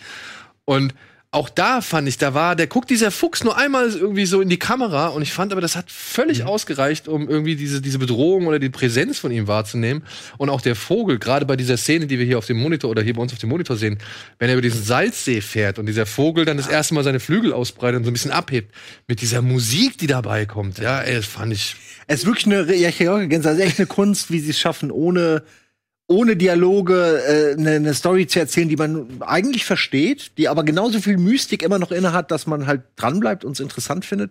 Ähm, und es ist eigentlich, da muss, ist auch nichts nötig, da muss nichts gesagt werden. Ne? Und ich mag diese tierischen Begleiter, gerade diesen Vogel, habe ich mich sofort in den verliebt. Ähm, mir gefällt vor allen Dingen diese Videospielästhetik auch des Ablaufs. Also das Ja, könnte ja. man eins zu eins könnte es ein Eins Videospiel sein. Das ist wirklich, da sind Sachen drin, wo ich denke, ey, das ist als hätten sie Studio Ghibli mit Shadow of Colossus gekreuzt und irgendwie Team Ico Sachen reingemacht, ne? Und Journey nochmal neu. Und Journey, also es hört gar nicht mehr auf, dass mir irgendwelche Spiele einfallen und das finde ich aber positiv. Ich meine das gar nicht negativ, sondern ich sehe das äh, als als einen schönen so so einen Vermittler zwischen Ich glaube, es diesen liegt beiden auch an Welten. diesen Fahrten. Also es ist ein bisschen Ja, wie ja, mit dem ja. Cursor mal so rumschauen, was ist eigentlich los. Genau. Ja? Und das äh, kann man hier auch beobachten. Hast du ihn gesehen? Ich habe ihn leider nicht gesehen. Nein. Okay. Aber ich habe ihn dir ja geschickt. Ich Äh, weiß, ich ärgere mich auch sehr, dass ich den. Also, wie gesagt, Sag den noch mal. Mach ich auch. Gib dem ruhig mal eine Chance. Es ist wirklich grafisch echt, ne? Da ist man von Pixar und so, sind mal, ist mal Ich andere. bin da total angetan von. Das Ja? erinnert mich auch so ein bisschen an ähm, die rote Schildkröte. ja, genau. Genau. Also die rote Schildkröte würde ich da am ehesten mit vergleichen, weil er ja auch völlig ohne, also fast ohne Worte auskommt, nur mit so ein paar Lauten und aber von der Ästhetik schon ein bisschen feiner ist, sage ich jetzt mal. Und ja, so Animation, so Bewegungen, das ist schon mal hier und da, wie ich zu Simon auch gesagt habe, das, das wirkt, als hätte Terrence Malick in Dreams gehockt. Also so, ein- so ein, ja, so ein Creator, so ein, also da kann man seine eigenen Spiele mit kreieren und so. Und die sehen teilweise wirklich ähnlich aus. Ja, also ja. Es ist wirklich eine, eine, visuelle Ähnlichkeit, die, die Als hätte man sich so, ja, ist. mit einem Videospiel, sag ich mal, seinen eigenen Film gebastelt, so ungefähr, ja. Aber trotzdem mit der Musik, mit den Situationen, die er schildert und so, hat mir echt gut gefallen. Und ich weiß jetzt nicht, wie es bundesweit aussieht, wie der bundesweit noch läuft, so, ja. Aber wer hier in Hamburg Bock hat, ja, der kann gerne am 17.3. noch mal ins Schanzenkino hier im Haus 73 äh, direkt bei Ja, uns um die Ecke gehen. Da läuft der Film noch mal. Die haben den jetzt extra noch mal in eine Spielzeit verlängert, sagen wir es mal so. Und äh, vielleicht ist das für den einen oder anderen interessant. Ich glaube, auf einer größeren Leinwand ist das auch noch mal Ja. ein bestimmt so ein, so ein Erlebnisverstärker. So. Das ist auf jeden Fall der beste Film, den wir heute hier haben, oder? Möchte ich fast behaupten. Also von, Also von denen, die du mir. von denen, die ich gesehen Genau, habe, ich muss ich sagen, das ist es der beste Film. Ja. Das sieht man, wenn jetzt noch Dave Bautista da mitspielen würde. Eine Krieg ich nie wieder weg, ne? Ich, Ja. ich mag ihn einfach. So, aber da ihr, wenn ihr jetzt wirklich euch nicht trauen solltet, ja, auf die Straße zu gehen oder in ein Kino zu gehen, ja, und vielleicht, äh, ja, da echt Bedenken habt, könnt ihr euch ja noch auf der Couch bequem machen und wir haben an euch gedacht, wir haben euch mal eine kleine Auswahl zusammengestellt mit Filmen, die man sich in dieser Quarantänezeit per Stream mit angucken kann.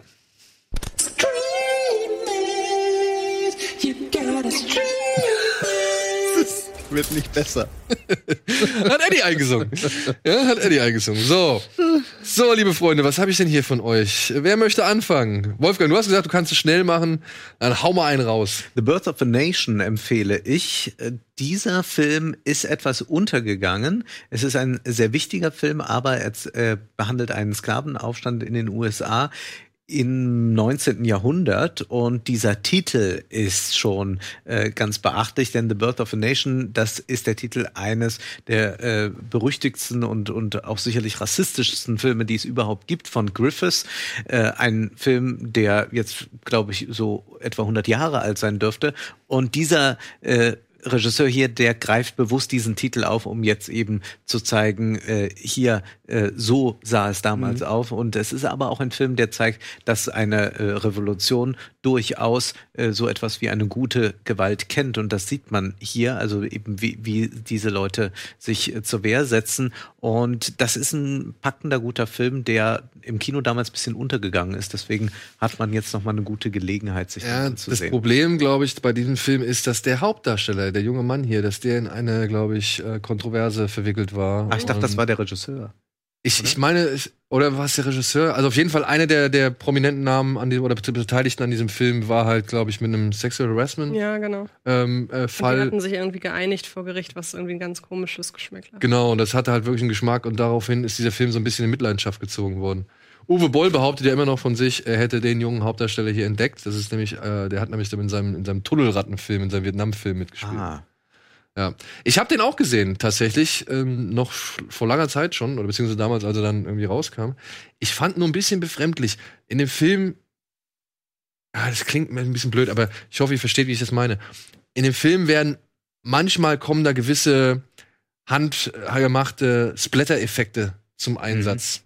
Ja, also so Gewaltdelikte und Akte und halt auch ähm, zerschundene Körper und so weiter werden dort gezeigt in diesem Film.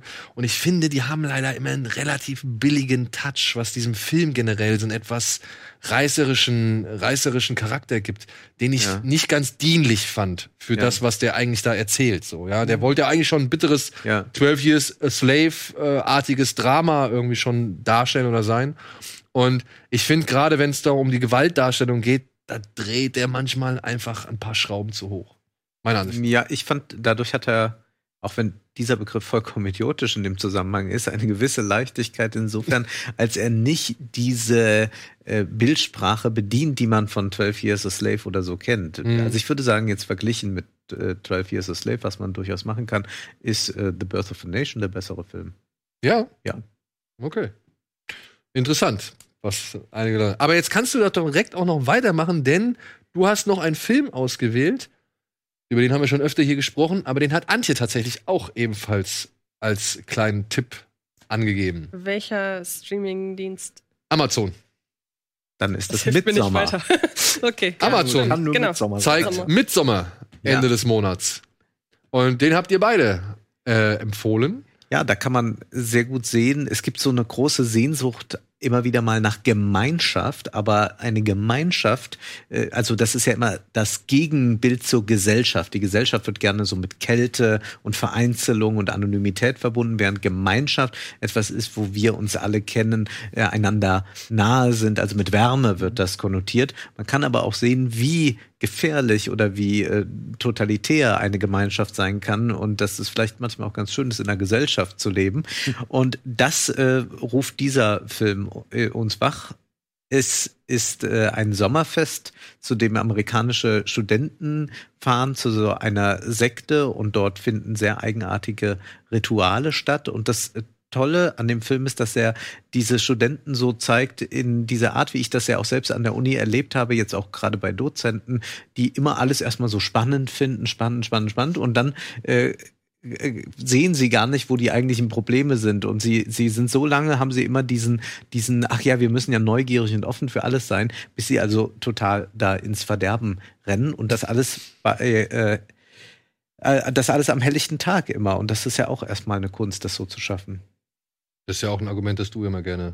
Ja, das, magst, das ne? eine, dann einfach, ähm, um beim Inszenatorischen zu bleiben, dieser Eindruck, dass wirklich alles, was hier gezeigt wird, immer ein, eine bestimmte Funktion hat. Also, so dass es irgendwann so weit kommt, dass es ausreicht, dass man eine an einer langen Tafel speisende Gruppe an Menschen zeigt und ähm, das aus irgendeinem Grund ganz, ganz großes Unbehagen hervorruft, weil das alles so geordnet ist und alles einer bestimmten Logik folgt und man genau weiß, wenn irgendjemand hier aus der Reihe tanzt, dann gibt das ganz große Probleme.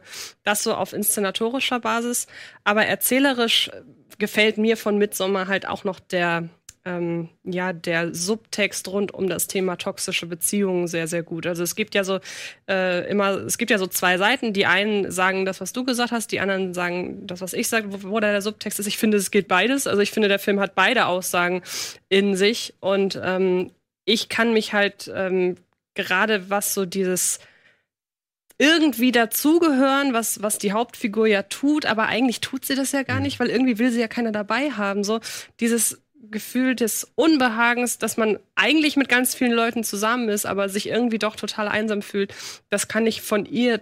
Ich finde, das hat bislang kein Film so richtig gut aufgezeigt. Vielleicht noch Lost in Translation so ein kleines bisschen. Aber ich finde, da ist äh, Ari Aster, der ja auch Hereditary gemacht hat, was ganz, ganz Großes gelungen. Also dieses Gefühl, das ich zum Teil auch kenne, so, das hat noch nie, da hat mich noch nie ein Regisseur auf so eine Art und Weise abgeholt. Und deshalb finde ich, ich habe den jetzt innerhalb von kurzer Zeit noch zweimal gesehen. Einmal im Director's Cut und einmal im normalen Cut. Also den Director's Cut kann ich auch sehr empfehlen, weil da noch einige sehr böse Szenen dabei sind. Ähm, braucht man nicht unbedingt, aber also man kann sich auch gut die Kinofassung angucken.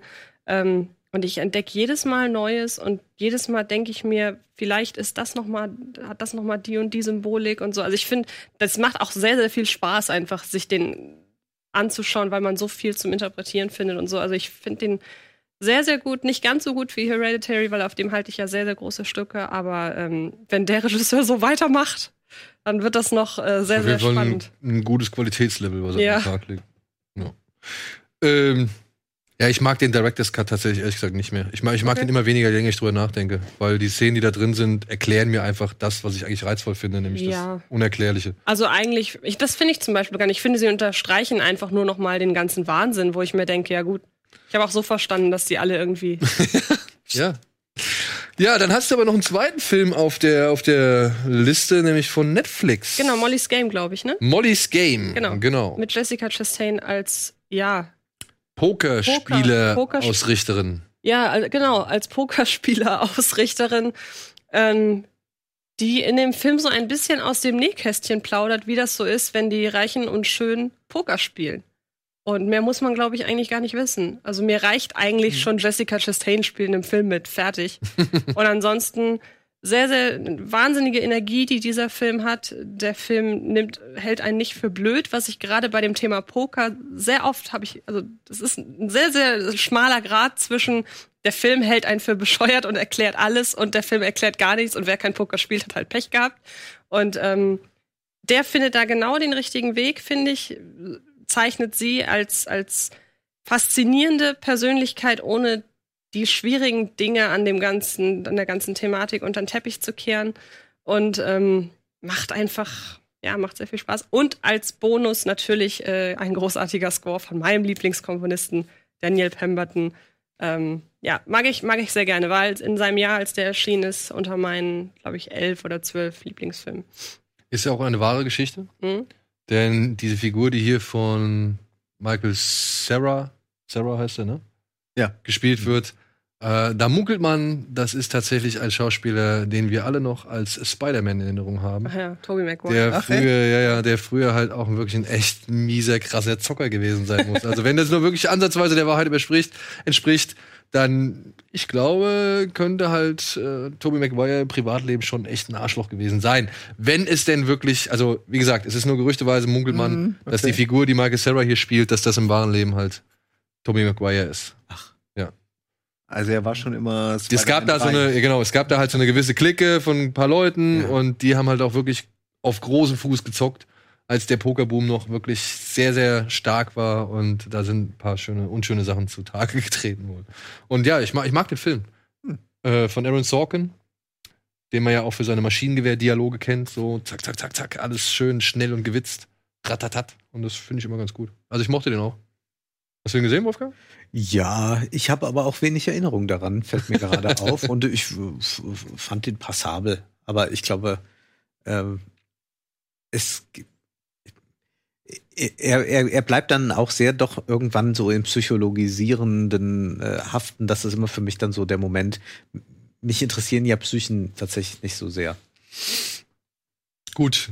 Also wenn der, wenn, also nicht, nicht falsch verstehen, mich interessiert oft dann nicht so, ja, jetzt äh, sehe seh ich da so einen Charakter, der, der macht das und das wird mir dann, äh, wird mir dann gesagt, ja, aber das ist ein ganz schwieriger Charakter und für mich wäre eigentlich das Glücksspiel an sich, wie das dort funktioniert, ähm, das wird auch anfangs sehr toll dargestellt und ich glaube, da hätte ich das gerne einfach so analytischer, strenger. Also da hätte ich mehr gerne eigentlich Wolf of Wall Street.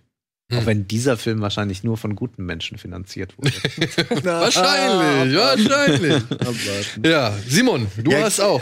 Bei mir ist es jetzt ein bisschen echt. ein bisschen Nein, wir banal. brauchen auch die leichte Unterhaltung. Ich hatte ja, du hast ja die, die Entscheidungsfindung. Ich hatte mehrere Titel. Ich habe mich letztendlich äh, auf Netflix für Batman Begins entschieden, weil der gerade erst rausgekommen ist, also neu wieder rausgekommen ist. Und aus mehreren Gründen. Wir machen zum einen gerade, haben wir einen mit sechs Personen, einen vier Stunden Podcast zu Batman aufgenommen. Äh, Das ist nur der erste Teil Teil. eins. Teil 1. Also wenn ihr wollt, hört euch den mal an. Der ist richtig umfangreich. Und mir hat das Spaß gemacht, dabei zu sein. Ich habe sehr viel noch gelernt. Also äh, den kann ich euch sehr empfehlen. Und der endet nämlich genau da, wo Batman beginnt. Und äh, habt ihr mitgekriegt, ne? meine Kleine? Ja, deswegen bin ich. Hast du es aber- geübt heute Morgen? äh, nein, das ist mir spontan. Also, ähm, und ich dachte am Anfang, als ich den zum ersten Mal gesehen habe im Kino, ich bin echt großer Batman-Fan und ich war ein bisschen skeptisch und ich fand ihn beim ersten Mal nur okay und alle haben den gefeiert und dann dachte ich, gut, hältst du die Fresse.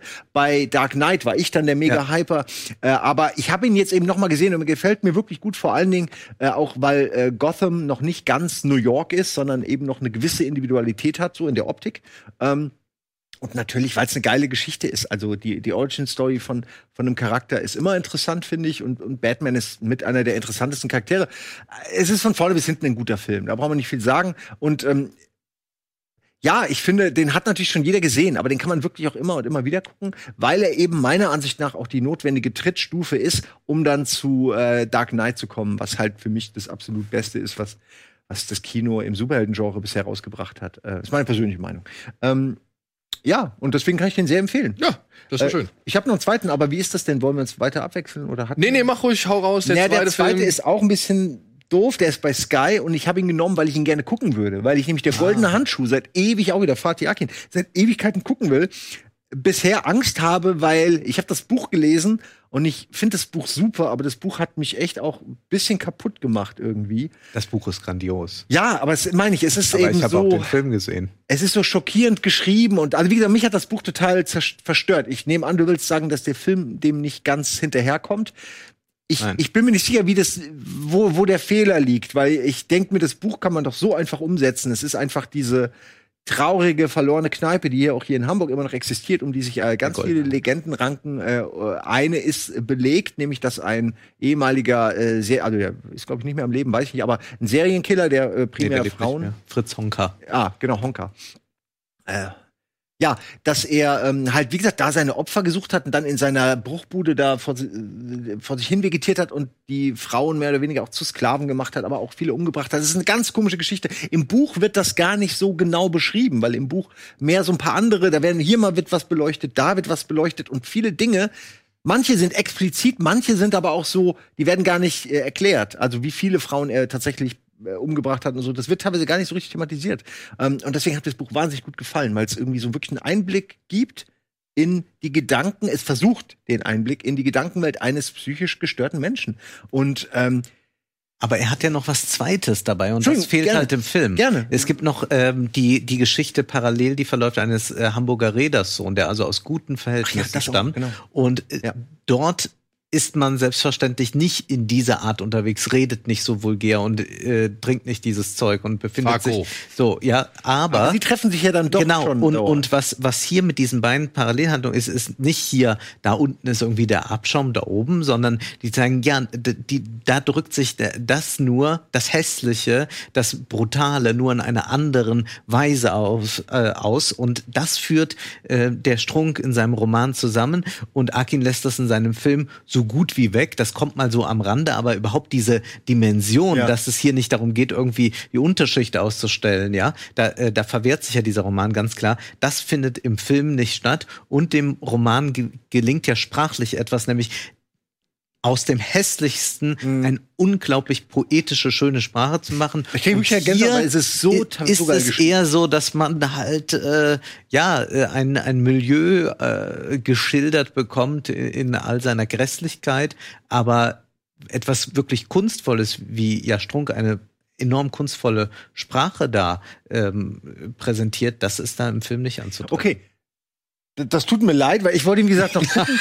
ich habe das ja gerade auch erklärt. Ich habe ihn, wie gesagt, nicht gesehen, sonst würde ich ihn vielleicht nicht vorschlagen, aber ich habe das Buch echt extrem in Erinnerung. Und ich schieb diesen Film seit einer Weile vor mir her. Habe auch schon gehört, dass er nicht so gut ankommt, deswegen äh, ist da jetzt auch der Reiz nicht so hoch, aber irgendwann werde ich ihn gucken. Ist er denn wirklich so brutal, wie ich jetzt gehört habe? Weil ich Ja, brutal ist er schon. Ah, ich bin nämlich, ich meine, das Buch ist auch brutal, aber anders brutal. Im, im Buch Ja, ist aber eher man muss das, was, auch- das, was passiert, ist brutal, nicht unbedingt, wie es beschrieben wird. Aber muss, man muss dazu sagen, Faki Ati, äh, Faki, Akin blendet auch schon mal hier und da ab oder aus oder lässt das Ge Geschehen außerhalb des Bildes stattfinden oder verlagert das Geschehen außerhalb des Bildes, lässt es da halt weiterlaufen. Also die Kamera bleibt stehen, Ah, okay, man aber du, du kriegst es schon mit, aber du siehst es nicht wirklich. Genau, ich muss, ich hatte mich, das hat, erinnert mich daran, dass als der Film damals rauskam, da hat ja, ich glaube, auf der Berlinale auch seine Premiere gefeiert, dass dann in ganz vielen Kritiken stand, ähm, und der Film beginnt damit, dass man sieht, wie Fritz Honka, äh, beziehungsweise Jonas Dassler, der Schauspieler, einer Frau den Kopf abtrennt. Dann beginnt der Film und man sieht nicht, dass der, der Frau den Kopf abtrennt. Das ist so dieses typische, bestes Beispiel halt früher ähm, äh, Texas Chainsaw Massacre, wo es auch hieß, da heißt es ja sogar in den, äh, in den irgendwie in den Ausführungen des Gerichts, das den Film damals beschlagnahmt hat, ähm, unter anderem wegen einer Szene, wo eine Frau auf einen Fleischerhaken gehangen wird, aber man hat das nie gesehen. Es wird alles der, der, der Fantasie des Zuschauers überlassen. Der Zuschauer sieht das, der Zuschauer sieht auch hier, dass einer Frau der Kopf abgetrennt wird, aber gezeigt wird es nicht. Was ich, also ich habe ganz andere Probleme mit dem Film, ähm, aber ich habe ihn jetzt noch ein zweites Mal vor einer Weile geguckt. Was ich an dem Film aber wiederum faszinierend finde, ist, ähm, dass es irgendwie Fatih Akin für meine Begriffe sehr gelingt, wiederum die Faszination für das Milieu irgendwie zu veranschaulichen. Also jetzt ungeachtet dessen, dass er da keine Kunst wie, wie, wie, ähm, Strunk. Strunk, äh, dass er das nicht kunstvoll aus äh, irgendwie ausformuliert oder ausstaffiert, das macht er nicht.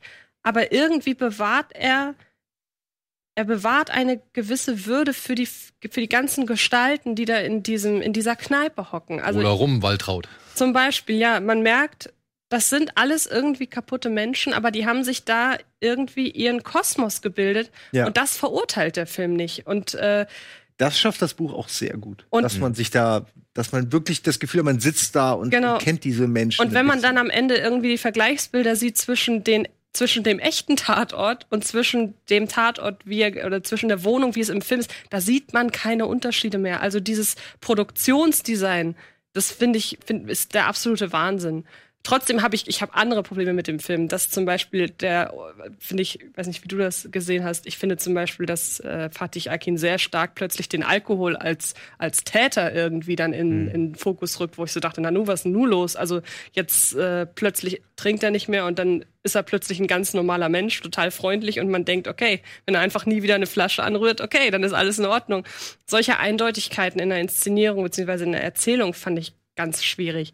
Aber so was dieses Milieu angeht, die ganze Ausstattung, das Design und so, und Jonas Dassler vor allem, den man nicht wiedererkennt, da muss ja, ich sagen, also mal, da soll man sich wirklich mit den Schauspielern vorher Ja. im Film angucken. Das sind zwei unterschiedliche ja, Personen. genau. Ganz stark. Und der war ja auch irgendwie, wie alt war der? 19, 20, Ja. als er das gespielt hat? Also, Die Ja. Scheißhausexistenzen, ne?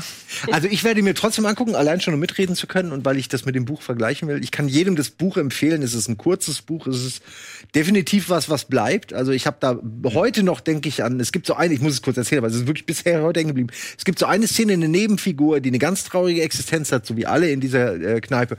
Und die da gibt es dann so quasi, es gibt so vorne die Bar und hinten gibt's wo die Verwesten, äh, äh, das so nennen sie die die Penner, die halt dann auch da ab und zu äh, quasi Unterschlupf suchen, wo die quasi liegen und da geht's dann links zum Klo und da geht sie lang, will auf die Toilette, äh, stolpert, bricht sich den Knöchel und ist natürlich auch betrunken, also kommt da nicht mehr raus aus dieser Ecke und und und weiß, dass da lange Zeit jetzt keiner kommen wird und, und erwartet wirklich zu sterben in dieser traurigen Ecke so. Es ist irgendwie, ja, es klingt jetzt erstmal surreal, weil man sich das nicht vorstellen kann, aber ich, ich in dieser, in diesem Moment habe ich ihr das total abgenommen, dass das jetzt vielleicht passiert und ich weiß auch bis heute nicht, weil es im Buch nicht erklärt wird, was mit ihr eigentlich passiert. Kann gut sein, dass die, Die da gestorben dann noch ist. in der Ecke. Naja, aber also wie ich es meine ist, also weißt du so, äh, dieses Leid, der, der, der eh schon, ähm, der Leute, die eh schon kaputt sind, ne, das ist, das hat mich irgendwie ganz tief bedrückt und ich denke da bis heute denke ich an diese Szene und so. ich habe schon immer mal überlegt, ob ich mal in, in den goldenen Handschuh reingehe, nur um diese Ecke zu sehen, um mir das ein Bild zu haben oder so. Also wie gesagt, ich kann das Buch total empfehlen. Es ist aber echt auch nichts für nix für jeden. Also es, es hat mich wie gesagt ein bisschen hat was in mir zurückgelassen. irgendwie. Gehen wir doch nächstes Mal einen trinken da. Auch vor allen Dingen, weil es echt ist. Ich meine, das ist ja das Hauptproblem. Ja. Es ist halt einfach echt, ne? Und diese Leute existieren und die existieren immer noch. Und also nicht nur diese Leute, sondern diese Art Leute. Und das ist echt hart. Jetzt enden wir schon wieder auf eine depressive Ja, Note. Entschuldigung. Aber wir müssen einmal in die Werbung gehen Ja. und ich hoffe, ich, nee, ich kann nicht danach weitermachen mit irgendwelchen erheiternden Filmen, Klar. aber trotzdem mit zwei Filmen, die hoffentlich auch euren Geschmack treffen werden. Bis gleich nach der Werbung.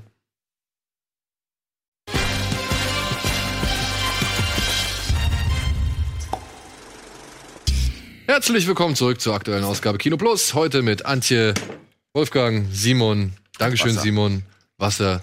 Und meine Wenigkeit. Und ja, wir waren jetzt gerade eben noch mitten in den Streaming-Tipps. Goldene Handschuhe haben wir abgehakt auf Ja. Ja. Dann versuche ich jetzt ganz schnell zu machen. Ich habe noch zwei.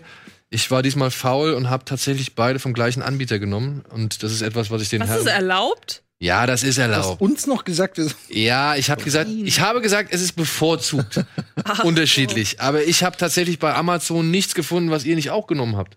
Okay. Und deswegen ähm, habe ich mir gedacht, nehme ich doch einfach jetzt zwei Sachen von Netflix. Der eine Film, der läuft auch schon seit dem 1. März. Da kann man auch gerne drüber streiten. Ich gucke ihn aber unheimlich gerne. Ich weiß nicht warum. Ja, doch, ich weiß warum. Ich stehe auf Knastfilme.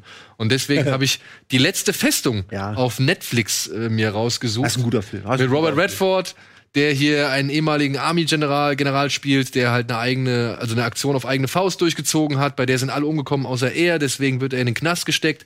Und dieser Knast wird geleitet von einem ja, Major oder was weiß ich, ja doch einem Major namens Winter. Und dieser Winter wird gespielt von James Gandolfini. Und als großer Sopranos-Fan freue ich mich über jeden Auftritt oder Filmauftritt, den James Gandolfini jemals hatte. Aber ich finde, hier ja, gefällt er mir besonders gut, denn ich muss sagen, meine Sympathie wandelt im Laufe des Films von Robert Redford weg zu James Gandolfini. weil mir tut James Gandolfini immer wieder leid, wie Robert Redford, dieser ehrenvolle, Ja, ja. verdiente, hochdekorierte General, ihn jedes Mal wieder in seine Schranken weist und immer wieder fertig macht und ihm immer wieder zu verstehen gibt, dass er einfach kein richtiger Militärstratege ist, so wie er es ist.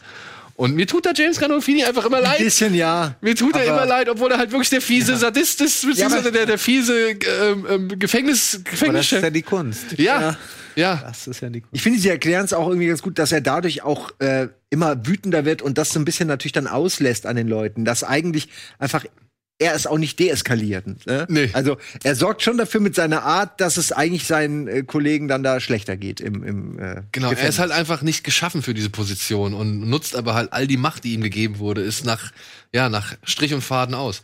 Aber auf der anderen Seite, wie gesagt, ich mag das halt auch diese Hierarchien im Knast. Jetzt hast du hier halt einen Knast, in dem nur ehemalige Soldaten sitzen, die sich alle noch irgendwo nach ihren Rang, nach ihren Rängen oder Dienstgraden Ja, oder sonst irgendwas identifizieren auch, ja. und beurteilen und auch ja gegenseitig behandeln. Und ja, das fand ich, ich, ich mag den Film. Ich mag die Atmosphäre innerhalb dieses Knastes, den Plan, den, den Robert Redford dann irgendwie durchziehen möchte und wie es auch am Ende ausgespielt wird. Jetzt kann man natürlich streiten darüber, ob das nicht zum einen ultrapatriotisch ist oder zum anderen vielleicht auch eher antipatriotisch. Denn am Ende des Films geht es halt wirklich darum, um eine Flagge, die gehisst werden soll, aber eben auf eine bestimmte Art und Weise. Und da ist halt die Frage, wie man das gerne sehen möchte oder nicht.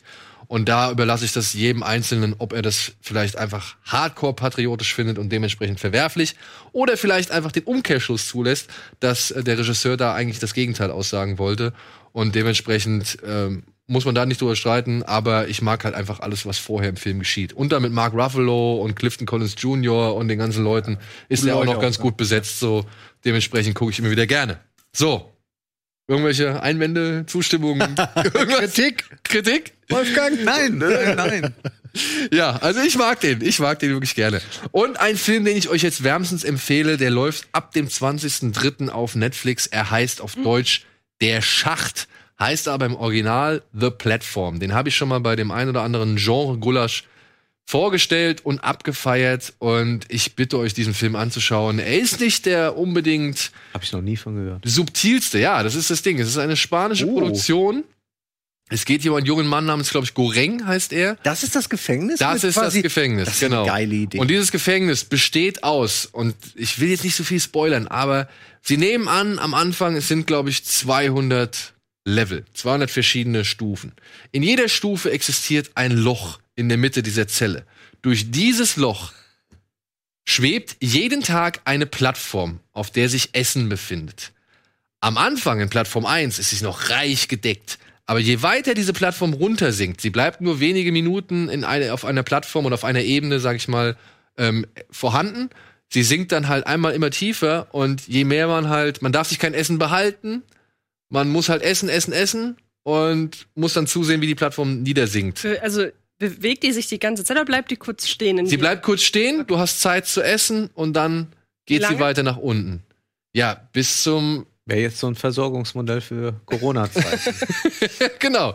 Aber du weißt halt, auf Level 1 geht's dir gut. ja. Auf Level 300, 400, 200, was weiß ich, wo immer auch, geht's dann halt nicht mehr so gut, weil alle schon gegessen Ah haben. ja, okay. das Und, ist irgendwie eine richtig gute Idee, finde ich, für einen Film. und daraus entsteht ein Film. Ich will nicht sagen, dass der wirklich subtil ist, ja. Der, der prügelt einem die Metapher schon manchmal auch mit der Bettstange rein, so. Aber ich habe den in Sitges letztes Jahr auf dem, auf dem äh, oder ja, doch letztes Jahr auf dem Filmfestival gesehen und ich fand den großartig. Ich fand den wirklich großartig. Der geht auch nicht lang, das sind so 90 Minuten. Der macht seine Message klar. Er, er schafft es, diese Message teilweise wirklich fies auszugestalten. Und er führt aber mal auch mal vor Augen, was das eigentlich für eine Freiheit ist, sein Essen frei wählen zu können. Also sagen zu können, oh, ich bin Veganer oder ich bin Vegetarier oder ich esse Fleisch und so weiter. Und all diese Gedanken, all das zusammen, plus noch ein paar wirklich harte Gewaltspitzen, die da drin sind, so, ja, und auch ein paar wirklich krasse, trockene Witze, ja, weil darum geht's auch, diese Gefangenen, die da in diesen Zellen sitzen, die haben einen Gegenstand frei. Die dürfen sich einen Gegenstand mitnehmen.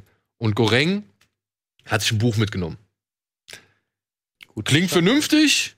Wenn man mit, dann aber erfährt, dass der andere zum Beispiel in seinem, in der gleichen Ebene, also mit dem er sich die Zelle teilt, ein Samurai-Messer hat, das halt nicht kaputt geht, dann äh, fängt man schon an zu grübeln. Ich hätte einen Kühlschrank genommen und dann alles Essen immer so Darfst rein ja in den nicht, darfst nichts von der Kühlschrank. Plattform nehmen.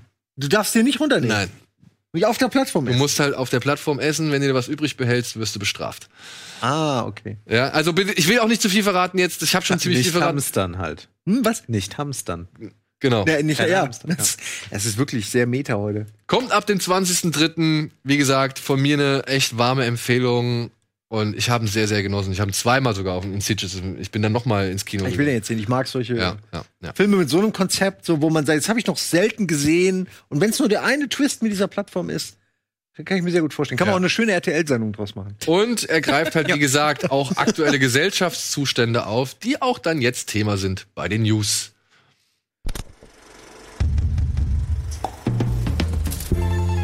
Welt im Fieber. Corona und die Folgen für die Filmindustrie. Deutschland in Geberlaune. Staatliche Subvention für Provinzkinos. Ausgewählt. Die Nominierungen für den Deutschen Filmpreis stehen fest. Klingt geil. HBO und Naughty Dog machen eine Last of Us Serie. Klingt untot. Universal setzt weiter auf Monster mit Kusama und Wahn. Klingt geil? Pornhub setzt auf Erwachsenenunterhaltung.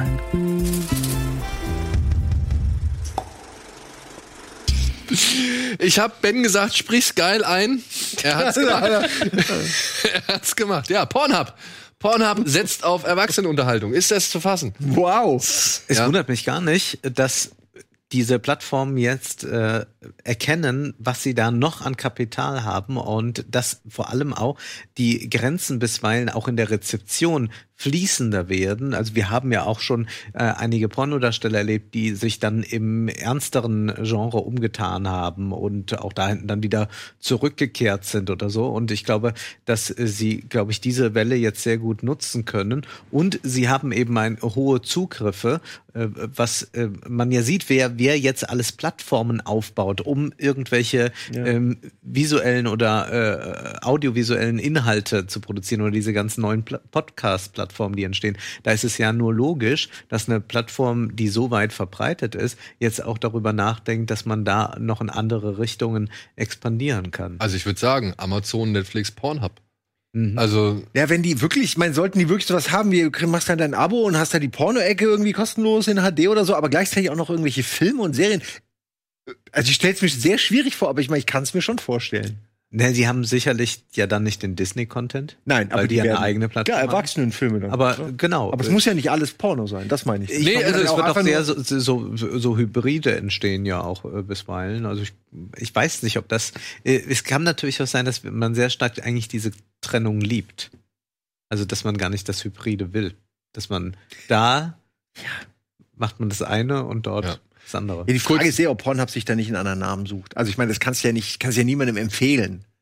Also jetzt, wenn der jetzt eine geile Serie wäre, die würdest du niemandem empfehlen, weil du dich dumm dabei fühlen würdest. Warum? Wo läuft es auf Pornhub? Ja, okay, okay, wir würden es uns vielleicht empfehlen, aber du würdest es deiner Mutter jetzt nicht empfehlen. Naja, ich würde sagen, auf pass auf, Mama, pass ich auf. Mutter. Ich würde sagen, pass auf, Mama, das ist ja auch das, was ich jetzt hier den Zuschauern sagen muss. Ja, not safe for work, wenn ihr auf diese Seite geht, da werdet ihr FSK 18 Inhalte finden mit sehr expliziten Sexdarstellungen.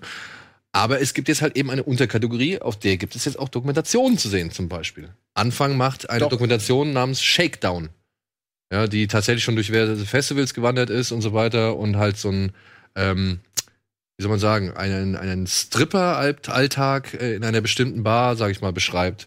Und Okay, also sie bleiben in dem Milieu. sie bleiben schon Okay. irgendwo, aber das ist jetzt, sie bleiben in dem Milieu, ne? Ich sag mal so, Netflix hat dieses Milieu schon längst für sich irgendwie entdeckt mit After Porn Ends, Hot Girls Wanted und der Rocco Sifredi Dokumentation, ne? Also es sind halt genau, also es sind halt auch Erwachsenen Dokumentationen und diese, warum soll jetzt diese Nische nicht auch von einem Format oder von einem Portal wie Pornhub, sag ich mal, ähm, bespielt werden? Also finde ich jetzt ich finde das auch nicht schlimm. Ich frage mich halt also ich nur, finde es wie nicht weit's geht. verwunderlich, sagen wir so.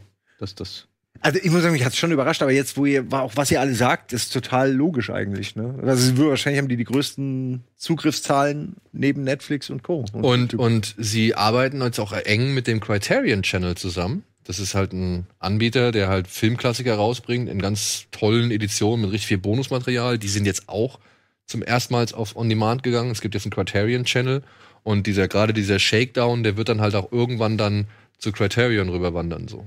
Und ich kann mir vorstellen, vielleicht gibt's den einen oder anderen Deal noch, wo dann halt vielleicht auch Filme dann bei Pornhub landen in der entsprechenden Filmsektion.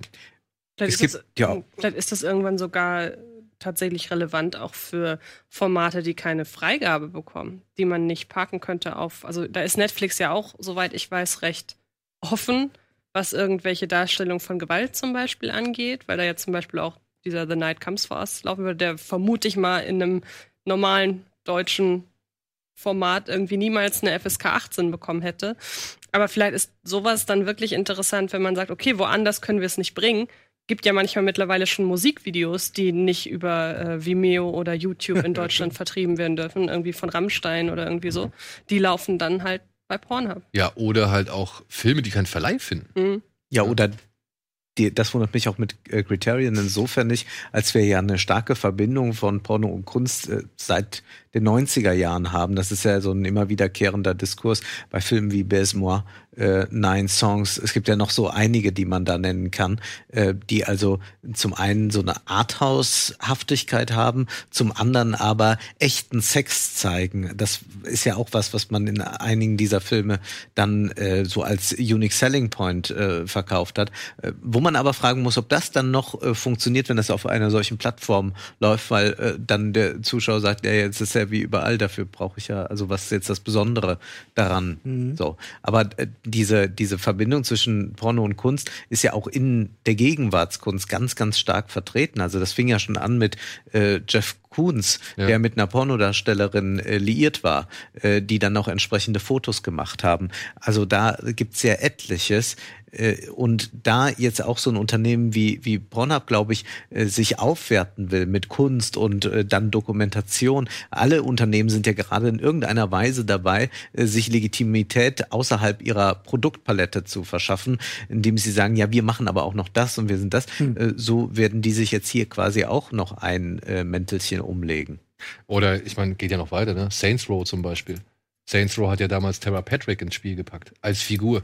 Ja. Eine Pornodarstellerin, die halt äh, ziemlich berühmt Also war ich zu dem bin Zeitpunkt. auch voll dagegen, äh, wie, ich sag mal, äh, Erwachsenendarsteller zu ächten in irgendeiner Form. Ich finde, die Zeit ist zum Glück vorbei. Äh, ich denke halt nur, wie gesagt, Pornhub halt, mein, geht's halt um Porn, ne? Also wenn, wenn die irgendwann 50 Prozent irgendwelche Serien einkaufen. Nein, das glaube ich nicht. Ja, das das glaube ich schon Wie gesagt, äh, bleiben. Ich denke da immer an Idiocracy. Oder weiß ich, äh, es gibt so viel Aber es ist ja sehr Beispiele. gute Werbung für die, sonst sind die nicht in äh, Schlagzeilen äh, in aller Regel. Äh, jetzt äh, sprechen sehr viele Leute plötzlich über das Die haben aber auch eine gute PR, weil die ständig auch in den, also Ja. mit sowas sind Ja, die regelmäßig ich mein, ja. in den News und so. Die, die machen das drehen, ganz gut. die drehen ein Porno am Strand und das Geld, was sie dafür irgendwie verdienen, das geben sie dafür aus. Ich glaube, ich, ich krieg's hoffentlich richtig hin, Alvin, der hat's mir gestern erzählt. Äh, sie drehen ein Porno am Strand und nebenbei lassen sie halt die Leute den Strand aufräumen und finanzieren halt über diesen Porno eben diese Ah. Aufräumaktion des Strandes. Ja, das ist schon richtig. Das ist echt smart. Ja, also das, wirklich sind, gut. also die bringen solche Aktionen, bringen die halt auch. Das ist echt schon. Das ist ja auch so ein bisschen wie Fuck for Forest, wo es ja auch, also wo sie Pornos drehen, um dann am Ende diesen, diesen, äh, diesen Wald zu retten, Ja. sozusagen. Also es hat nichts mit Pornhub zu tun, aber es ist ja dieselbe, Ma- äh, selbe Idee. Du hast Sex oder kannst dir Sex angucken und hast am Ende noch die Umwelt gerettet. Ich Ja, weiß, ich weiß, ich weiß, ich, meine ich, Haltung zu ja, solche ja, ja, ja, ich weiß, ich Charity-Aktionen. weiß. Ich bin da. Ähm, Aber ich glaube, da ist noch ein Unterschied. Da ist noch ein Unterschied zwischen der McDonalds-Mitarbeiter, der dir oder der Fastfood-Ketten-Mitarbeiter. Ich will jetzt keine, ich weiß nicht, bei welcher Fastfood-Kette du warst. Ähm, aber ja, Ich, hab, wir müssen, ich hatte äh, eine Filmanalyse zu Känguru-Chroniken erzählt von einer Anekdote, äh, weil ich von der systemischen Gewalt des Alltags sprach. Ja. Und gerade kann man bei einer Fastfood-Kette für 8 Euro Bäumchen kaufen, die dann irgendwo gepflanzt werden. Und ähm, während du am McDrive stehst. Ich Ja. verstehe, ja. Und Man muss nicht mal mehr selbst der Motor pflanzen. läuft. Ja. ja, das ist okay. Ja. Gut, damit wären wir bei der FSK 18 News des Tages angelangt, bei der wir auch, weswegen wir halt unsere Sendung jetzt auch auf 18 freigeben müssen. Aber ich finde es eine echt interessante Nachricht. Genauso wie ich interessant finde, dass das ja, Monsterverse, was eigentlich mal geplant war von Universal, jetzt doch nicht so tot ist, wie man es nach Die Mumie von Jack Kurtzman und mit Tom Cruise hätte denken können im Jahr 2017. Denn es kommen jetzt mehrere Filme raus. Unter anderem wurde berichtet, dass James Wan, Wan der Schöpfer von Saw, Regisseur von Mhm. Aquaman unter anderem und noch so vielen anderen Filmen, Fast and Furious hat er auch gemacht. Der, wo wir gerade bei ihm sind, einfach mal klammheimlich einen Film gedreht hat, der im August rauskommt. Eine Hommage an Giallo-Filme. Ich hab, weiß den Titel leider ah, warte, warte, nicht. warte, ich hab's, ich hab's ihn gelesen. Ich habe ihn gelesen. Äh, Er hat irgendwann vor Monaten mal bei, Malignant oder sowas? Genau, der hat irgendwann mal vor Monaten ein äh, Posting bei Instagram gemacht mit einer, mit einer Klappe, aber nichts weiter dazu gesagt. Und jetzt ist dieser Film fertig Und er kommt im August und ich liebe solche Geschichten. Das ist genauso vom Niveau äh, Cloverfield, wo auch plötzlich der Film da war. Also da war es ein bisschen kurzfristig, der kam dann ja relativ zügig, beziehungsweise war dann direkt bei Netflix da. Aber Regisseure, die ihre Filme im Geheimen drehen und dann einfach sagen, hier, ich habe einen Film, das finde ich toll. Ja, vor allem ist man dann noch mal wenigstens halbwegs überrascht. Genau. Ja, Ja. darum geht's ja. Was vielleicht nicht ganz überraschend ist, ist die Prämisse. Oh shit. Ist die Prämisse des Films, den er machen möchte. Da geht es nämlich so eine Art, das ist so eine Mischung aus Disturbia und ähm, ja, einer berühmten Romanfigur von Mary Shelley. Da entdeckt eine Gruppe von Jugendlichen, dass ihr Nachbar in dem Keller seinen eigenen Menschen oder sein eigenes Vieh baut. ja, und äh, mal sehen, was draus wird. Ne? Während aber schon parallel dazu schon gesagt worden ist, dass Karen Kusama, die Regisseurin von Destroyer, dass sie jetzt demnächst einen weiteren Universal ja, eine weitere Universal-Ikone verfilmen wird, nämlich Dracula. Das finde ich sehr albern. Aus dem einfachen Grund, weil Dracula Untold der erste Film war, der das Monsterverse auf den Weg bringen sollte oder das Dark Universe. Und jetzt, das hat nicht funktioniert. Dann hat es mit die Mumie nicht funktioniert. Jetzt hat der Unsichtbare, also funktioniert, aber nicht, weil er Teil eines Monster-Universums ist, sondern einfach, weil er ein guter Film ist, so. Weil der auch zeitgemäß ist und ich glaube auch, ähm, dass ich einfach, der hat ja auch von Mundpropaganda gelebt und so. Und jetzt machen sie, fangen sie noch mal bei dem an, was nicht funktioniert hat. 2014 war das, glaube ich. Also irgendwie so richtig. ja, wenn er, wenn er, wenn er, ich denk mal, wenn jetzt der Unsichtbare, ich glaube, die haben gerafft, okay, vielleicht sollten wir den allen so ein bisschen gesellschaftsrelevanten Anstrich verpassen und vielleicht auch ein bisschen kleiner denken. Nicht irgendwie mit Russell Mhm. Crowe und noch eine Geheimorganisation, die Riesengebäude irgendwie beinhaltet mit Kellern, die drei Kilometer tief gehen, weil man dann noch das Artefakt von Rumbu Zambo da irgendwie im Schrank stehen hat und sonst irgendwas. Sondern, dass sie sagen, ey, machen wir lieber, weißt du, vielleicht wird es ja so ein richtiger, weiß ich nicht, Vielleicht wird das der nächste Harvey Weinstein Dracula, so. Weißt du, was ich meine? Also ja, der halt aber dann irgendwie muss man das doch nicht im Rahmen eines Universums machen. Dann kann man doch einfach sagen, wir drehen jetzt neu aufgelegte Monsterfilme. Aber das, das ist ja auch so. Der Also Film soll soll unabhängig, die soll sollen also nichts miteinander zu tun Na haben. gut, okay, immerhin. Hätte ich mich mal vorher informiert, hätte ich mich nicht beschwert. Also es ist nicht irgendwie, dass das diese, dieser Gedanke weitergesponnen wird. Vielleicht wird es hier und da mal den kleinen Hinweis oder die kleine, so, das kleine Augenzwinkern in Richtung Mhm. dem und dem Film geben. Aber ich kann mir nicht vor, also der eigentliche Universum-Gedanke ist weg. Weil das wäre dann jetzt der dritte Anlauf innerhalb von Ja, ja. fünf Jahren und das ist langsam dann albern. Ich möchte mal kurz eine Lanze brechen für die Netflix-Reihe. Es sind ja auch nur drei Teile oder so, äh, Dracula. Von Stephen die, Moffat? Ja, die hat mir echt gut gefallen, muss ich sagen. Ich weiß jetzt nicht, ob ich da vielleicht alleine mit bin oder so, aber ich habe die geguckt, habe nichts erwartet und dachte, ey, das war mal eine anständige Dracula-Geschichte über, ich will jetzt nicht zu viel spoilern, aber über einen längeren Zeitraum, so wie ein Vampir halt auch lebt, ne, was ich immer wichtig finde. Und mit einem neuen Anstrich, was, ähm, ach, jetzt habe ich den Widersacher, wie heißt der klassische Widersacher? Van Helsing. Van Helsing. Was Van Helsing angeht, fand ich, also ich will es ja auch nicht spoilern, aber ich fand wirklich, der hat mich positiv total überrascht. Und ich war äh, die letzte, das sind drei Teile, der letzte ist halt so, hm, aber bis dahin, die ersten beiden fand ich wirklich guckbar. Das sagen eigentlich alle. Der letzte ist so ein Okay. bisschen Ja. gewöhnungsbedürftig, beziehungsweise das, da muss man sich drauf einlassen, aber die ersten beiden wären alle schon echt gut. Wie gesagt, ich war überrascht, weil ich nichts halte von Dracula. Ich finde diese Mythologie unglaublich langweilig, aber ich habe jetzt auch gesehen, dass das, dass es auch anders geht, ne? Also, dass ich mir das vielleicht auch, dass ich zu sehr auf irgendwelche Filme mich konzentriert habe, die das nicht perfekt, finde ich, machen. Ähm, Also ja, selbst ein Vampir-Nicht-Fan wie mich hat es begeistert. Gut. Begeistert ist sich auch, dass das, ähm, naja, dass das Kulturstaatsministerium Natürlich. Jetzt 17 Millionen Euro in die Provinzkinos stecken Aber möchte. hallo. Ja? Findest du gut? Nee. Doch, nein, Kino ist wichtig. Kino ist Kultur.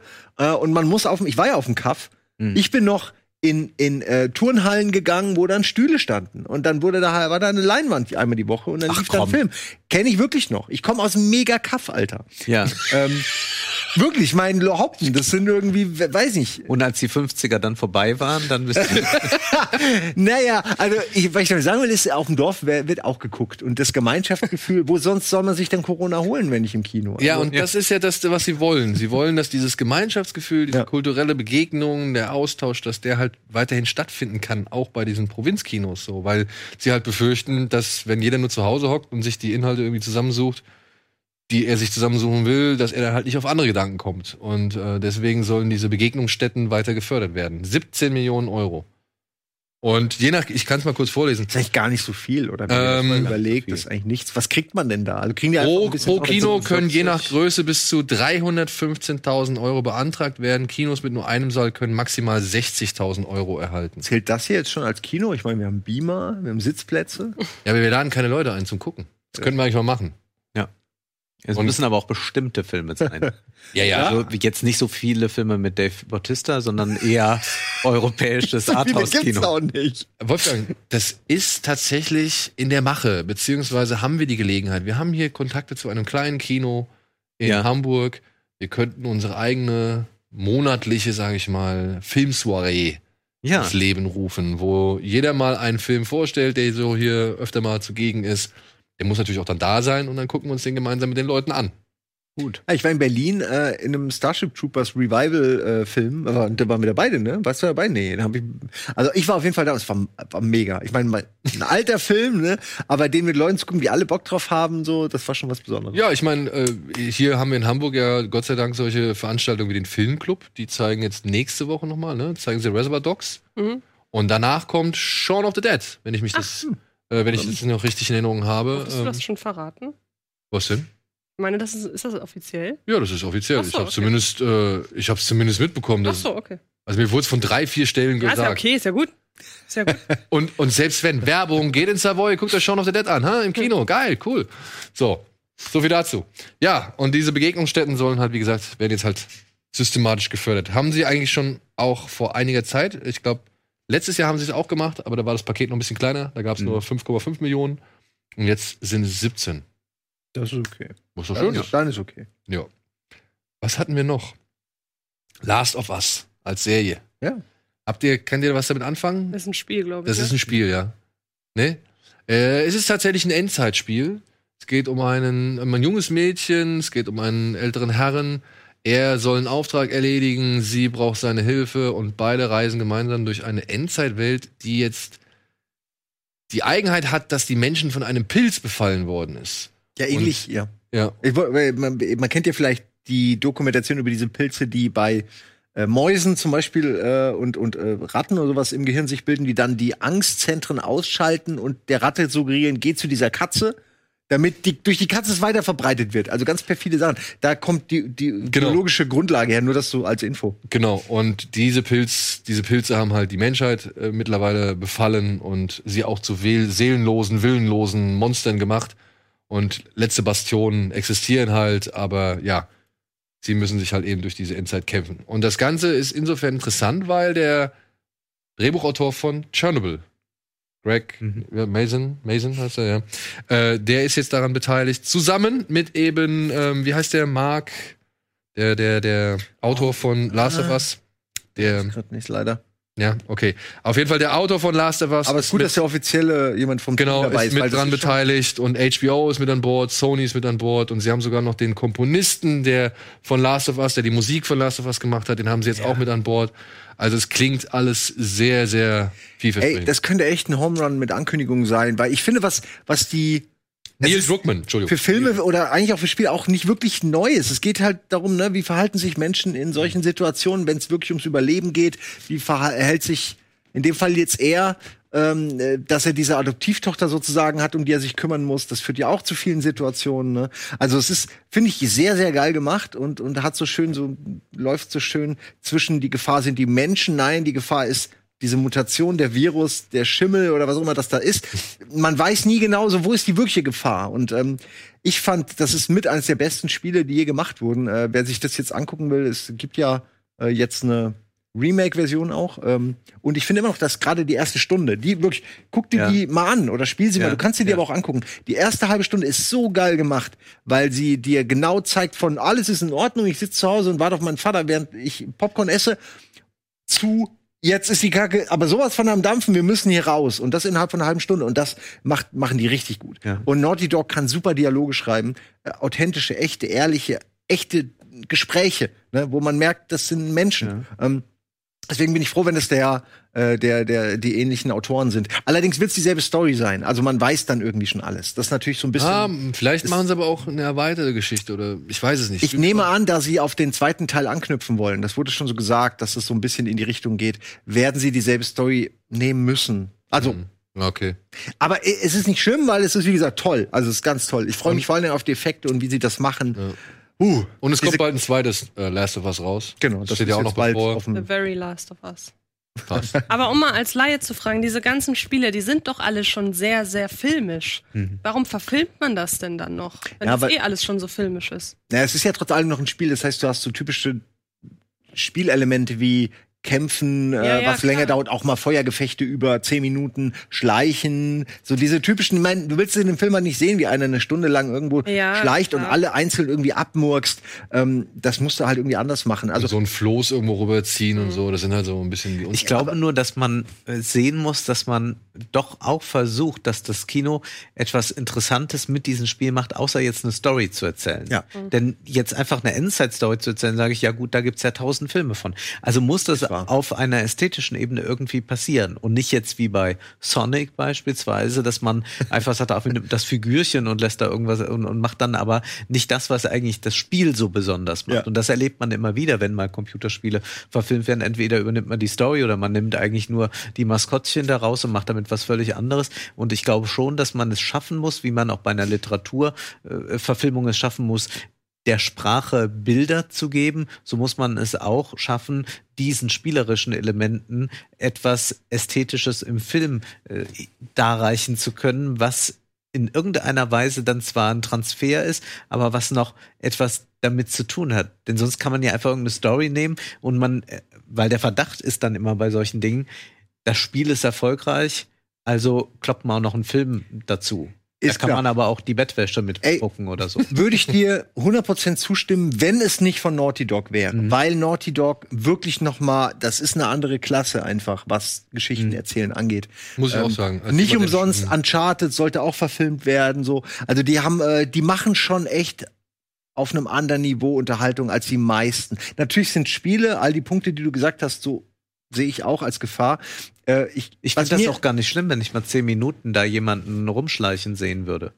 Das wäre Äh. halt eine etwas experimentellere Form. Das wäre eine, die aus den üblichen Erzählkonventionen ausbricht. Aber das wäre ja doch mal was Neues und dafür geht man ja auch ins Kino. Ich stimme dir völlig zu. Ich denke nur, das wird ja, wird ja eine Serie, nehme ich an. oder Das wird kein Eine Film. Eine Serie, Serie. Insofern freue ich mich auf mehr, äh, mehr von dieser Welt. Ich mag diese Welt sehr. Sie ist wirklich sehr, sehr beängstigend und sie zeigt, finde ich, zwei Sachen ganz gut. Zum einen, wie schön sich die Umwelt entwickelt, wenn mal keine Menschen mehr da sind, so. Weil alles außerhalb der wenigen Enklaven, die es gibt, ist halt so typisch, dass sich die Welt, die Natur, die Natur hat sich die Welt zurückgeholt. Und das sieht wahnsinnig toll aus und ist auch irgendwie immer wieder schön, das zu sehen. Und zum anderen natürlich dieses, das wahre, der hier, der, der Mensch ist dem, nee, der Mensch ist dem Mensch ein Wolf.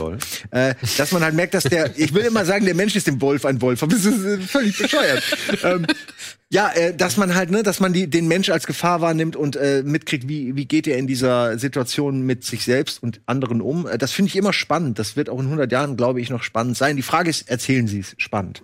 Ähm, aber es ist, wir hatten ja über, für GTV haben wir ja gerade erst geredet über ähm, äh, Dystopien Ja. Kommt erst später, aber kommt irgendwann und das ist wirklich eine der äh, einprägsamsten.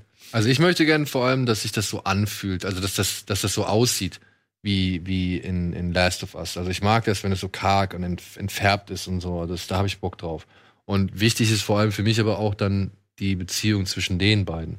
Also wenn du da nicht irgendwie. Ich weiß nicht mal, ob es wirklich um die beiden geht. Das ist alles noch so ein Ja. bisschen unklar, weil die Darsteller, also Vielleicht erzählen sie eine andere Geschichte. es ist so, Ja. die äh, Voice Actors sehen anders aus. Also die werden es schon mal nicht spielen. Nein. Und dann ist es, glaube ich, schwierig, wenn du dieselben Charaktere nimmst mit anderen Stimmen. Das wird für die Leute, die es kennen, glaube ich, ein bisschen problematisch sein.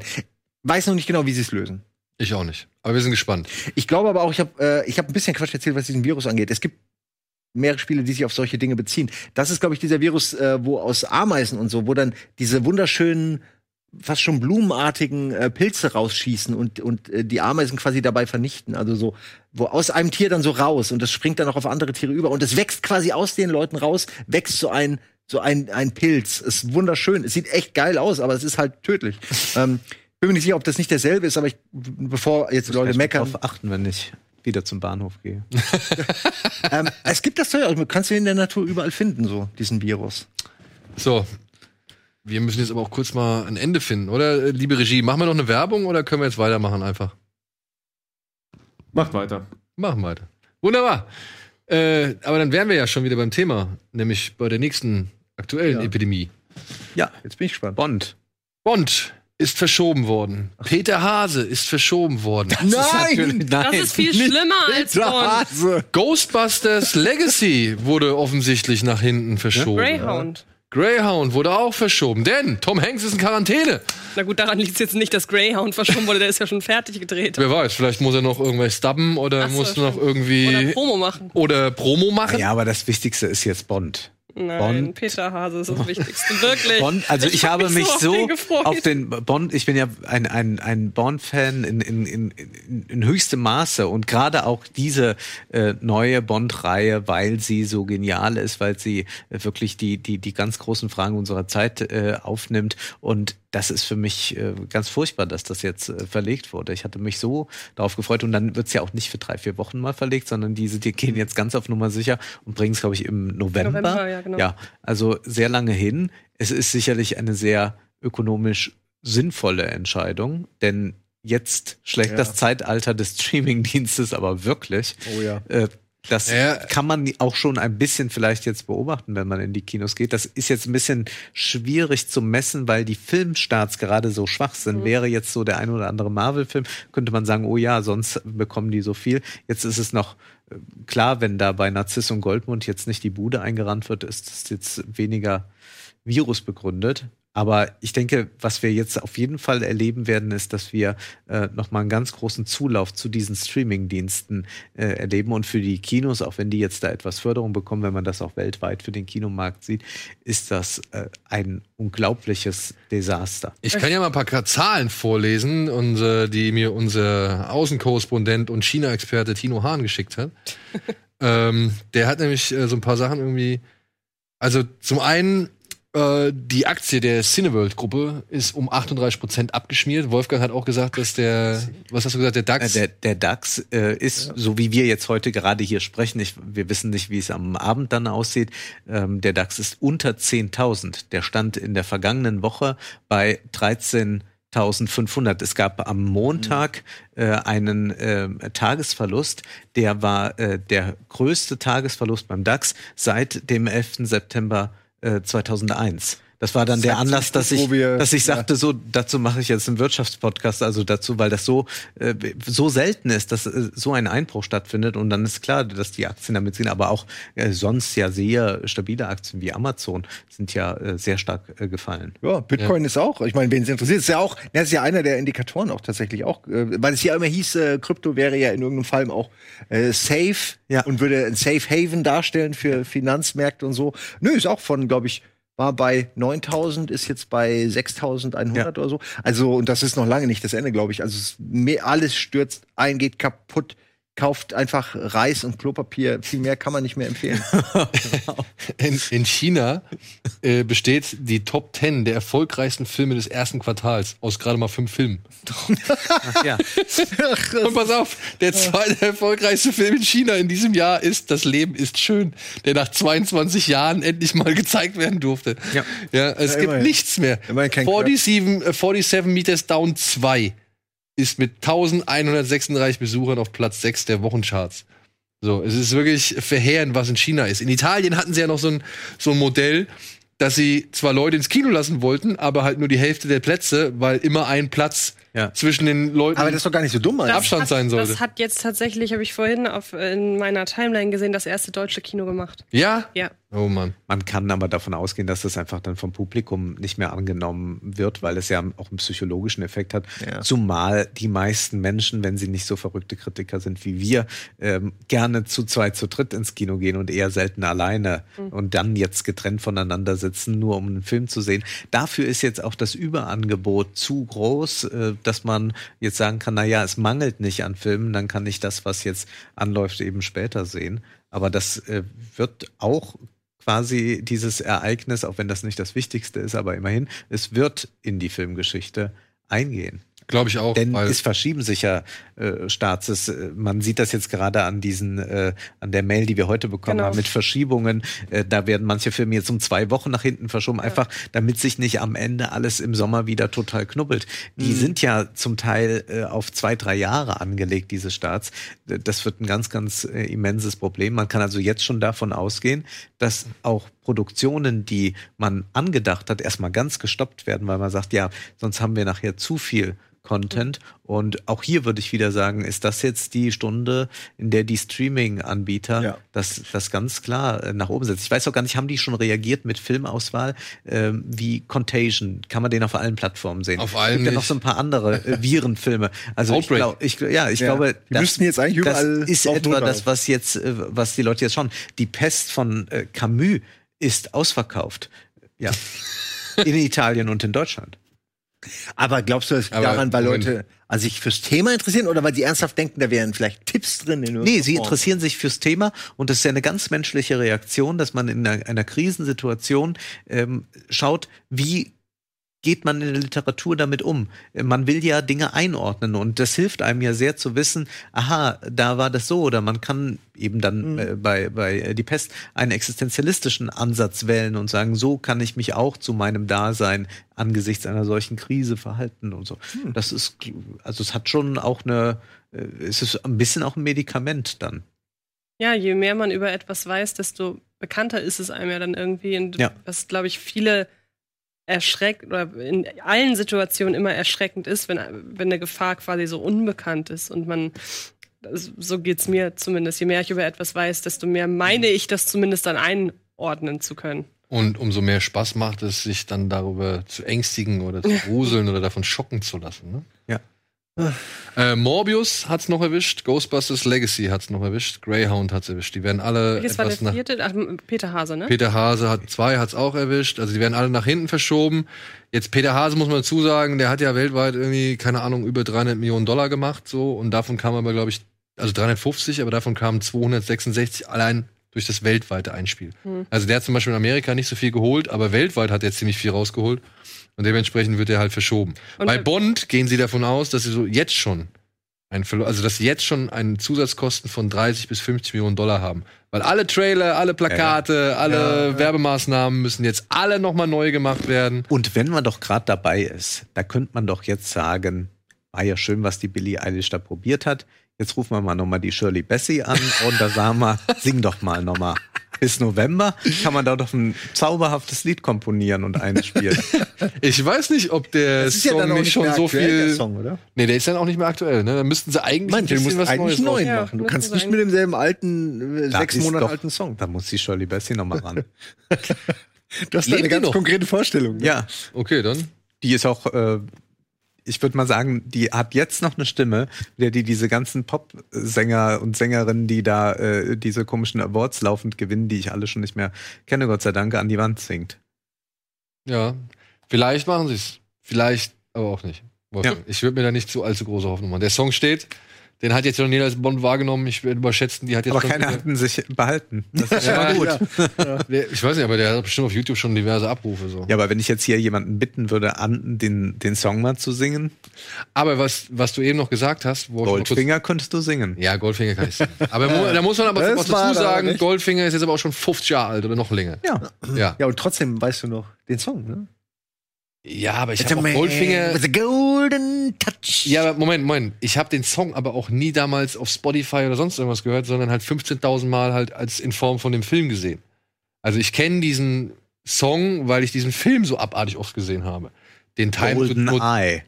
Kannst du auch singen. Ja, aber den habe ich auch oft gesehen. unser ich Tina. bin auch riesengroßer Von unserer wunderbaren Tina. Wolfgang, ich weiß, wir werden auch noch Western und, und New Hollywood Special. Wir können auch gerne noch ein Bond Special hinterher schieben. Kriegen wir auch hin. Jetzt haben wir ja eine gute Planungsphase. ja, genau. Aber äh, nur noch mal kurz darauf hinzuweisen, auch die Streaming-Dienste beziehungsweise auch Dreharbeiten sind jetzt betroffen. Mhm. Also für Falcon and the Winter Soldier hat Disney Plus jetzt alle Leute, die in Prag gerade gedreht haben, was ein essentieller Bestandteil der Geschichte ist, weil wahrscheinlich Prag halt so ein bisschen dieses, wie heißt dieses fiktive Land in, in, in den Avengers-Filmen Ludkovia oder sowas. Ach so, ja, weiß ich nicht. Ja, und also egal, also entweder die Heimat von Baron Simo oder halt eben dieses fiktive Land, Ludkovia, wie es heißt. Ähm, das wird wahrscheinlich in Prag alles oder ist, ist bisher in Tschechien gedreht worden. Und da haben sie jetzt alle Leute zurückgeholt, weil halt gerade in Tschechien auch äh, der, der Virus sehr stark ausgebrochen ist. Also, Also, sind gehen uns vielleicht doch noch die Filme aus. es, ich, Dann brauchen wir, wir haben ja noch die Bücher. Woody Allens Biografie, Autobiografie. oh ja. Kommt auch jetzt bald. hin. Kannst du gerne Ja, mal die, mitbringen. die, äh, ja, sie kommt ja erst, wenn sie kommt. Wenn sie dann. Wenn sie kommt, ne? Ja, es gab Ich so meine, der Sohn macht doch jetzt da richtig Stress, oder nicht? Ja, aber das äh, in Deutschland, der Rowold Verlag will ja dran festhalten. Es gab dann von Rowold äh, äh, Autoren äh, so einen Zwergenaufstand. Das waren auch eher, so würde ich sagen, dritte Garde Kolumnenschreiber, die jetzt sagen, nein, das wollen wir aber nicht. Ich denke, sie bringen den raus. Und ich bin gespannt, äh, Ja gut, ist ein, ist ob ein, er gut schreiben kann. ist ein programmierter, was weiß ich, Skandalbestseller oder was. Also alle wollen es doch wissen. Naja, in, in den USA ist das ja jetzt erstmal gestoppt. Äh, Rowold hält ja äh, fest. Also dann würde der Anfang April rauskommen. Apropos Woody Allen. Harvey Weinstein. Habe ja, 23 Jahre, ne? 23 Jahre. Ja. Der Mann ist jetzt Wenig. wie, also ich glaube, was wurde errechnet? Er ist irgendwie über 90, wenn er jetzt aus dem, aus dem Gefängnis kommen würde oder knapp 90. Ja, Moment, der hat jetzt noch mehrere äh, weitere. Äh, Ja, ja, aber nur anhand Kann von sein, der dass da noch ein paar Jahre dazukommen. Anhand von der Strafe, genau. Weil das war jetzt das Verfahren in New York, wenn ich das richtig verstanden habe. Und in Los Angeles ist ja noch das Verfahren offen. Ah ja. Und ähm, also, habt ihr das mitbekommen? Also laut, ich weiß nicht, der New Yorker oder New York Magazine oder New York, was weiß ich, in irgendeiner Zeitschrift, die halt über dieses Gerichtsverfahren berichtet hat, wären da wohl auch Informationen zutage gekommen betreffend Jennifer Aniston, Ja, na, das ja. die er wohl umbringen lassen wollte. Also was, wie es gemeint ist, ob es jetzt wirklich ein Ausscheiden aus dem Leben ist oder einfach nur die Karriere, sag ich mal, eliminieren. Das kann ich jetzt anhand der, der, der Zeilen, die ich gelesen habe, nicht beurteilen, so. Aber es wurde in Anführungszeichen gesetzt, we have to kill Jennifer Aniston oder, oder, oder Jennifer Aniston uh, had to be killed oder irgendwie sowas. So, und ähm, dann gab es ja noch Kate Beckinsale, die irgendwie so eine ganz, ganz merkwürdige Episode erzählt hat, weil die sollten auf eine Premiere gehen, kurz nach 9-11. Und das fanden alle Beteiligten, Serendipity, oder wie, hieß der, wie der Film hieß, und das fanden alle Beteiligten irgendwie bisschen merkwürdig. Warum soll man da hingehen? Und jetzt ist kein Grund zu feiern. Die Hälfte der Stadt ist noch in Asche eingehüllt, so. Und dann ist sie wohl zu, doch trotzdem zu der Premiere, weil Weinstein darauf bestanden hat. Da wäre wohl alles schon organisiert gewesen. Dann kam sie wohl in so einem weißen Anzug. Ja. Und er hat sie daraufhin am nächsten Tag zu sich oder ein paar Tage später zu sich nach Hause eingeladen, hat gefragt, ob ihre Tochter nicht mit seiner Tochter spielen möchte. Dann haben, kam die an, dann hat sie ihr, dann hat, dann kam direkt eine Nanny und hat sich um die Kinder gekümmert. Und dann muss Harvey wohl auf sie richtig niedergegangen sein, was ihr einfallen würde, in diesem Lesbenanzug aufzutreten und so. Und er wollte Titten und Ärsche auf dem roten Teppich haben. Und das haben sie ihm ruiniert und bla bla bla. Und, und das kann doch nicht sein, was es für ein undankbares Verhalten wäre. Und irgendwie über kurz oder lang ist es, ja, gut, so wie der halt scheinbar drauf war. Ne? ist es Also, ihr dann ra- gelungen, wohl aus der Wohnung zu entkommen mit seiner Tochter. Also, ja, jetzt, jetzt kommt noch alles raus. Also ist wohl Ich dann doch ein richtiges Zeichen. Entschuldigung, ich wollte nicht. Wollte Erstmal was. Nee, ich mag das Gerücht über Brad, Brad Pitt, dass er erst jetzt einen Oscar gewonnen hat, nachdem äh, Harvey Weinstein quasi aus dem Spiel war, äh, wo gesagt wird, dass das auch damit zusammenhängt, dass Harvey Weinstein äh, mal sich mal an eine Ex-Frau oder Freundin von ihm äh, rangegraben hat. Ich weiß nicht, ob sie das ist. Ich weiß den Namen gerade nicht mehr, deswegen will ich jetzt nichts Falsches sagen. Und Brad Pitt quasi zu ihm gegangen ist und ihm quasi ganz klar gemacht hat, Alter, ich hau dir so deine fette Fresse kaputt. Äh, so dass er deshalb nie einen Oscar bekommen hat, bis zu dem Moment, wo Harvey Weinstein und seine Macht ent entschwunden war.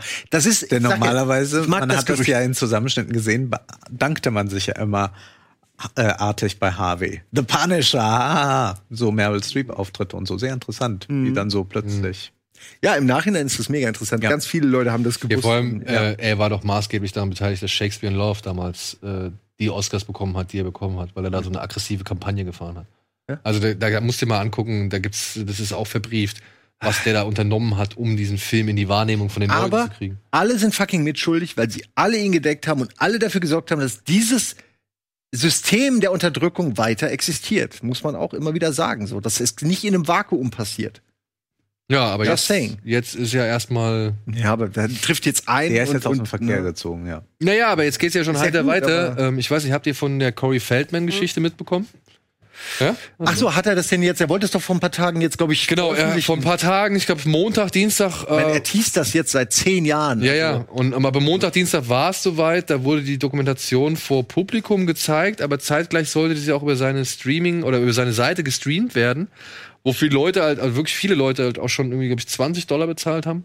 Und wahrscheinlich, also das, das, die Begründung, die am wahrscheinlichsten ist, durch den Ansturm ist die, ist die Seite zusammengebrochen und kollabiert, sodass die halt nicht ausgestrahlt werden sollte oder konnte. Das hätte man eigentlich ahnen können. Aber er hat jetzt schon gesagt, ähm, dass, ja, das hätte man eigentlich ahnen können, aber er hat jetzt schon gesagt, dass jeder, der in den Genuss kommen soll, sie werden das auf irgendeine andere Art und Weise, werden sie diese Dokumentation anbieten. ja, aber hat er denn jetzt mal einen Namen genannt? Oder ich meine, Charlie Sheen.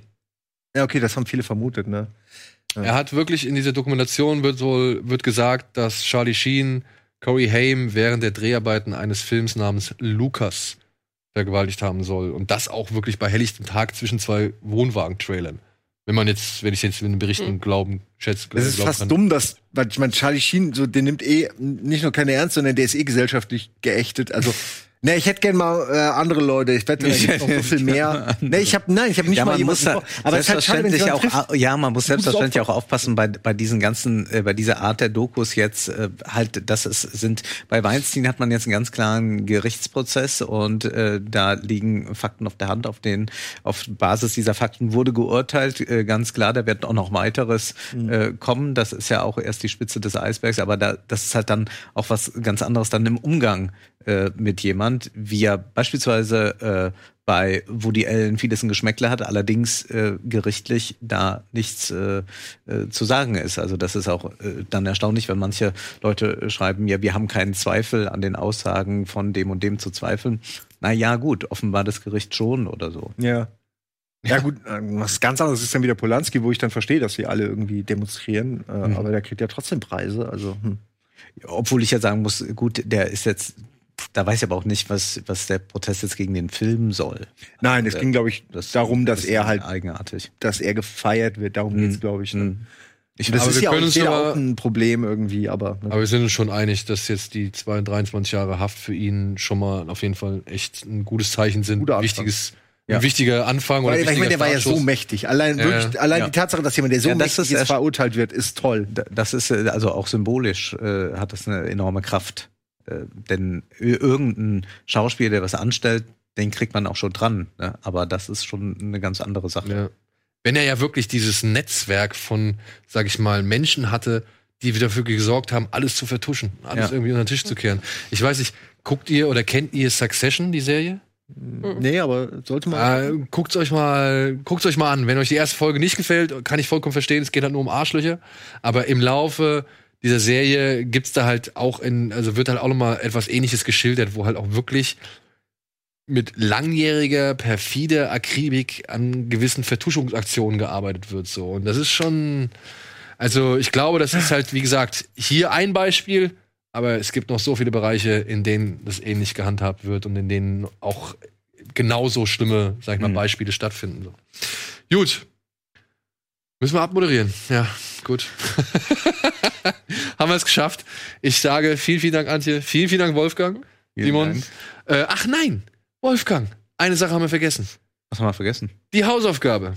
Ich gebe noch ganz schnell eine Hausaufgabe. Ja. Äh, ich sage einfach den Titel äh, Dick und Jane f- äh, mit Jim Carrey. Ein Film, wo man jetzt sagen könnte, na ja, Jim Carrey. Erstmal muss ich da hinzufügen, Jim Carrey ist ein großartiger Schauspieler. Ich schätze ihn über alle Maßen und da zeigt er wieder, was er kann. Aber es geht hier um sehr viel mehr. Es ist äh, eine Jim Carrey-Komödie, ja. Und es ist aber auch ein Film über ein äh, Amerika, das ganz auf äh, der Konsumideologie basiert, das ganz darauf basiert, dass das Glück eben zu kaufen ist und auch das darauf basiert, dass es so weitergeht, dass der American Way of Life immer nur geradeaus und nach oben führt. Und hier wird jemand entlassen und die ganze Familie leidet dann darunter. Die haben dann äh, Kreditverlust und äh, die können den Kredit nicht zahlen, all diese Dinge. Und dann entscheiden sie sich, äh, auf anderen Wegen sich Geld zu besorgen. Das ist eigentlich das Remake eines Films aus den 70ern mit äh, Jane Fonda, hat auch äh, denselben Titel. Aber dieser Film ist viel, viel besser und er hat eine sehr traurige, sehr ernsthafte Seite auch. Es ist auch äh, Sozialdrama, aber ich will jetzt nicht zu viel sagen, denn die Hausaufgabe ist ja, sich mit diesem Film auseinanderzusetzen und zu schauen, was man damit machen kann. Hast du mal geguckt, ob es den irgendwo gibt? Ich weiß, bei Amazon gibt es den auf jeden Fall zum Ausleihen. Ja, sonst habe ich gar nicht nachgeschaut. Ich bin ja noch ganz altmodisch. Ich habe ja noch DVDs, wie Antje auch. Ja, genau. Hast du Dick und Jane? Ich glaube nicht, nein. Ich kenne ihn aber. Ja? Du kennst ihn. Das ist schon mal gut. Ich habe ihn extra gestern äh, nochmal geguckt, ja. ja? Ja. Wundervoll. Weil, weil einfach, ich, und ich hatte, ich will jetzt auch nicht spoilern, du hast ja gerade, ihr sollt ihn ja gucken, aber ich dachte, oh, das ist ein Klamauk-Film, Jim Carrey, die 90er sind jetzt auch schon eine Weile vorbei, dachte ich so innerlich und hab den deswegen nie gesehen. Äh, und der ist auch für meinen Geschmack fast zu viel Klamauk, weil er eigentlich das gar nicht braucht. Ähm, aber er ist halt noch was ganz anderes, ne? Was, was Wir werden- meinte. Also ich fand ihn toll, Wir werden in zwei Wochen drüber reden. wenn ich den eingeladen werde. Du bist in zwei Wochen hoffentlich dabei. Dann ja. Ja. Ich wollte das nur sagen, wenn dann ja. Bist du in zwei Wochen Das dabei? wissen wir nicht. Das wissen wir nicht. Wer weiß, ob dann gedreht ist doch auch egal. Es geht auch ohne mich weiter. Ja, gucken wir mal. Aber du kannst dann zu gegebener Stelle kannst du noch was zu Hause sagen. Das ist Ja. generell das Motto, dass wir alle fahren müssen jetzt. Das geht auch ohne uns. genau, genau. Ansonsten, ansonsten, vielen, vielen Dank fürs Zuschauen. Dick und Jane ist die Hausaufgabe. Wenn ihr so nett seid, erstellt gerne wieder ein Thread im Forum. Vielen Dank dafür. Ansonsten lasst uns gleich ein Abo da oder drückt auf die Glocke und was immer ihr machen müsst, um uns hier zu unterstützen. Darüber werden wir uns sehr, sehr freuen. Ihr seht's da unten, abonniert uns. Und ansonsten haben wir noch ein kleines Bonbon für euch fürs Wochenende. Wir haben uns mit David Nathan und Simon Jäger zu Auf einen Drink getroffen. Und das werdet ihr am Wochenende sehen. Das ist doch die Stimme von Johnny Depp, ne? Die Stimme von Johnny Depp und die Stimme von ja, Heath Ledger oder eben halt die Stimme von Christian Bale Er macht und auch Matt gute Damon. Hörbücher, sehr gute Hörbücher macht er. Genau. Äh, die haben wir getroffen und wir haben, glaube ich, fast zwei Stunden mit denen geredet. Das seht ihr am Sonntag. Ne? Am Sonntag. Ne? Am Sonntagabend. Wir hatten, glaube ich, noch einen Teaser, aber den können wir jetzt nicht mehr abfeuern. Oder können wir den noch abfeuern? Vielleicht ey, können wir den abfeuern und wir verabschieden uns mit diesem Teaser aus der Sendung? Ja, dann sage ich jetzt nochmal Tschüss. Danke an euch alle. Tschüss. Und schönes Wochenende, bleibt uns hold und treu. Und hier ist der Teaser zu Auf einen Drink, den seht ihr am Sonntag ansonsten in voller Länge. Tschüss.